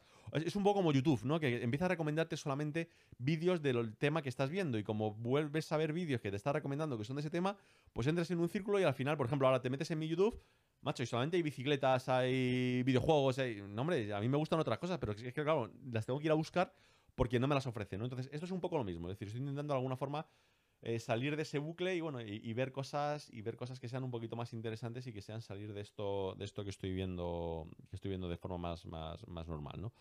Y la verdad es que os lo recomiendo, os lo recomiendo. Es decir, es una, es una cosa que sí que creo que puede ser interesante para todos porque tenemos esa tendencia, ¿no? Al final a centrarnos en una cosa que es la que más nos gusta y parece que lo demás no existe, cuando al final puedes sacarle, digamos, jugo a, a todo, ¿no? Es decir, tú al final ves una película, digamos, más normal en la que pasan menos cosas espectaculares y a lo mejor lo que, lo que estás ganando es un poco en ver la empatía hacia los demás, o estás ganando en, poder comprender ciertas situaciones, o en ciertos temas más sociales, eh, yo qué sé, en, cosas distintas, ¿no? Y yo creo que es una buena, creo que es una buena recomendación que puedo daros porque a mí personalmente me está, me está gustando, me está ayudando y tal. Quería hablar también de un poco de tema de minimalismo y tal, pero eso lo vamos a dejar para, el podcast que haré específico de él, que además se lo prometí a, Maite, de, allí del canal de, Telegram. Ese le haré más, más adelante del segundo año con el minimalismo y, la verdad es que algunas cosas con las que me he encontrado este año sobre todo que, claro, no es lo mismo estar más tiempo fuera de casa y, menos dentro, ¿no? De cómo puedes organizar tus cosas y tal, a pasarte todo el día metido en casa. La verdad es que la película cambia y bueno, pues he tenido que hacer algunos reajustes, ¿no? Y me he encontrado con que algunas cosas que no quería me las he saltado. Bueno, os lo contaré tranquilamente cuando, cuando haga ese podcast. Y como os digo, creo que lo voy a dejar aquí. Es que debo llevar ya dos, horas dos horas largas Dos horas largas debo llevar más o menos de, podcast. No sé cuándo quedará al final, porque con el corte se hice en medio, a lo mejor quedan una hora cincuenta, una hora cuarenta, algo así, pero creo que vamos. Teniendo en cuenta que he estado hablando sin rumbo, lo, primero que se me ha ocurrido, de hecho creo que ha alargado demasiado el, principio y tal, creo que no está nada más. Yo me he quedado muy a gusto, ¿eh? Yo me he quedado que ahora me voy a ir a desayunar tranquilamente y, vamos, estupendo. Ahora desayunaré, montaré el podcast y os lo subiré directamente. Yo creo que a Anchor no lo voy a subir al otro canal. Y os daré primero una explicación, una explicación más o menos larga, tanto en Telegram como en Twitter y tal, de que este, de que este podcast es una pila de pinza y que, bueno, que el que, el que quiera lo escuche y el que no, que no. me, da, hay, podcasts como estos sí que os digo que me da un poco lo mismo porque al final son más divagar, contar mis cosas y, bueno, desahogarme, ¿no? De alguna forma. Comentarios que tengáis eh, sobre el tema o yo qué sé, esto me gustaría hacerlo más veces, así que si hay temas que os parezcan, digamos, acorde a esto, decirlo de siempre, no me digáis eh, física nuclear de tercero, es decir, porque difícilmente lo puedo meter en algo que tenga que ver con nada, ¿sabes? Es decir, me gustan cosas más pues, que sean más de nuestro día a día. Por supuesto, pues oye, al final habéis visto que casi todo lo acabo mezclando con temas de más tecnología y tal, porque me gustan. Es decir, hemos acabado hablando de VR y AR, hemos acabado hablando de coches eléctricos, de movilidad o de yo qué sé, ¿sabes? Es decir, de hasta he mencionado Fortnite, yo qué sé, lo, que sea, ¿no? Pero al final es, interesante. Ya os digo, si os apetece también, eh, si habéis llegado hasta aquí, que lo dudo, eh, si os apetece del tema de bicis y tal, de lo que os puedo ayudar, eh, decídmelo, ¿vale? Y, a, ver si puedo preparar algo así. Sé que este, ese, podcast no le va a gustar prácticamente a nadie, soy perfectamente consciente. pero es que creo que ese, ese debería dejarlo colgado en algún sitio para que todo el que quiera meterse en tema de bicis y tal sepa realmente por dónde empezar, porque la información que hay está súper sesgada, está, eh, es difícil de encontrar y es que te estrellas 50 veces antes de poder encontrar el material que necesitas y, es interesante hacerlo. Así que si puedo lo haré por solamente por... Este sí que lo digo como intentar ayudar a, los demás porque yo me he encontrado con que me he pegado unos batacazos súper interesantes y bueno, me gustaría evitarlo. Nada más. Aquí lo dejo, un saludillo, muchas gracias si habéis llegado, bueno, ya no, ya no hasta el final, para hasta donde haya llegado, ya os digo que a mí esto me sirve un montón y pues nos seguimos hablando. Un saludillo, chao.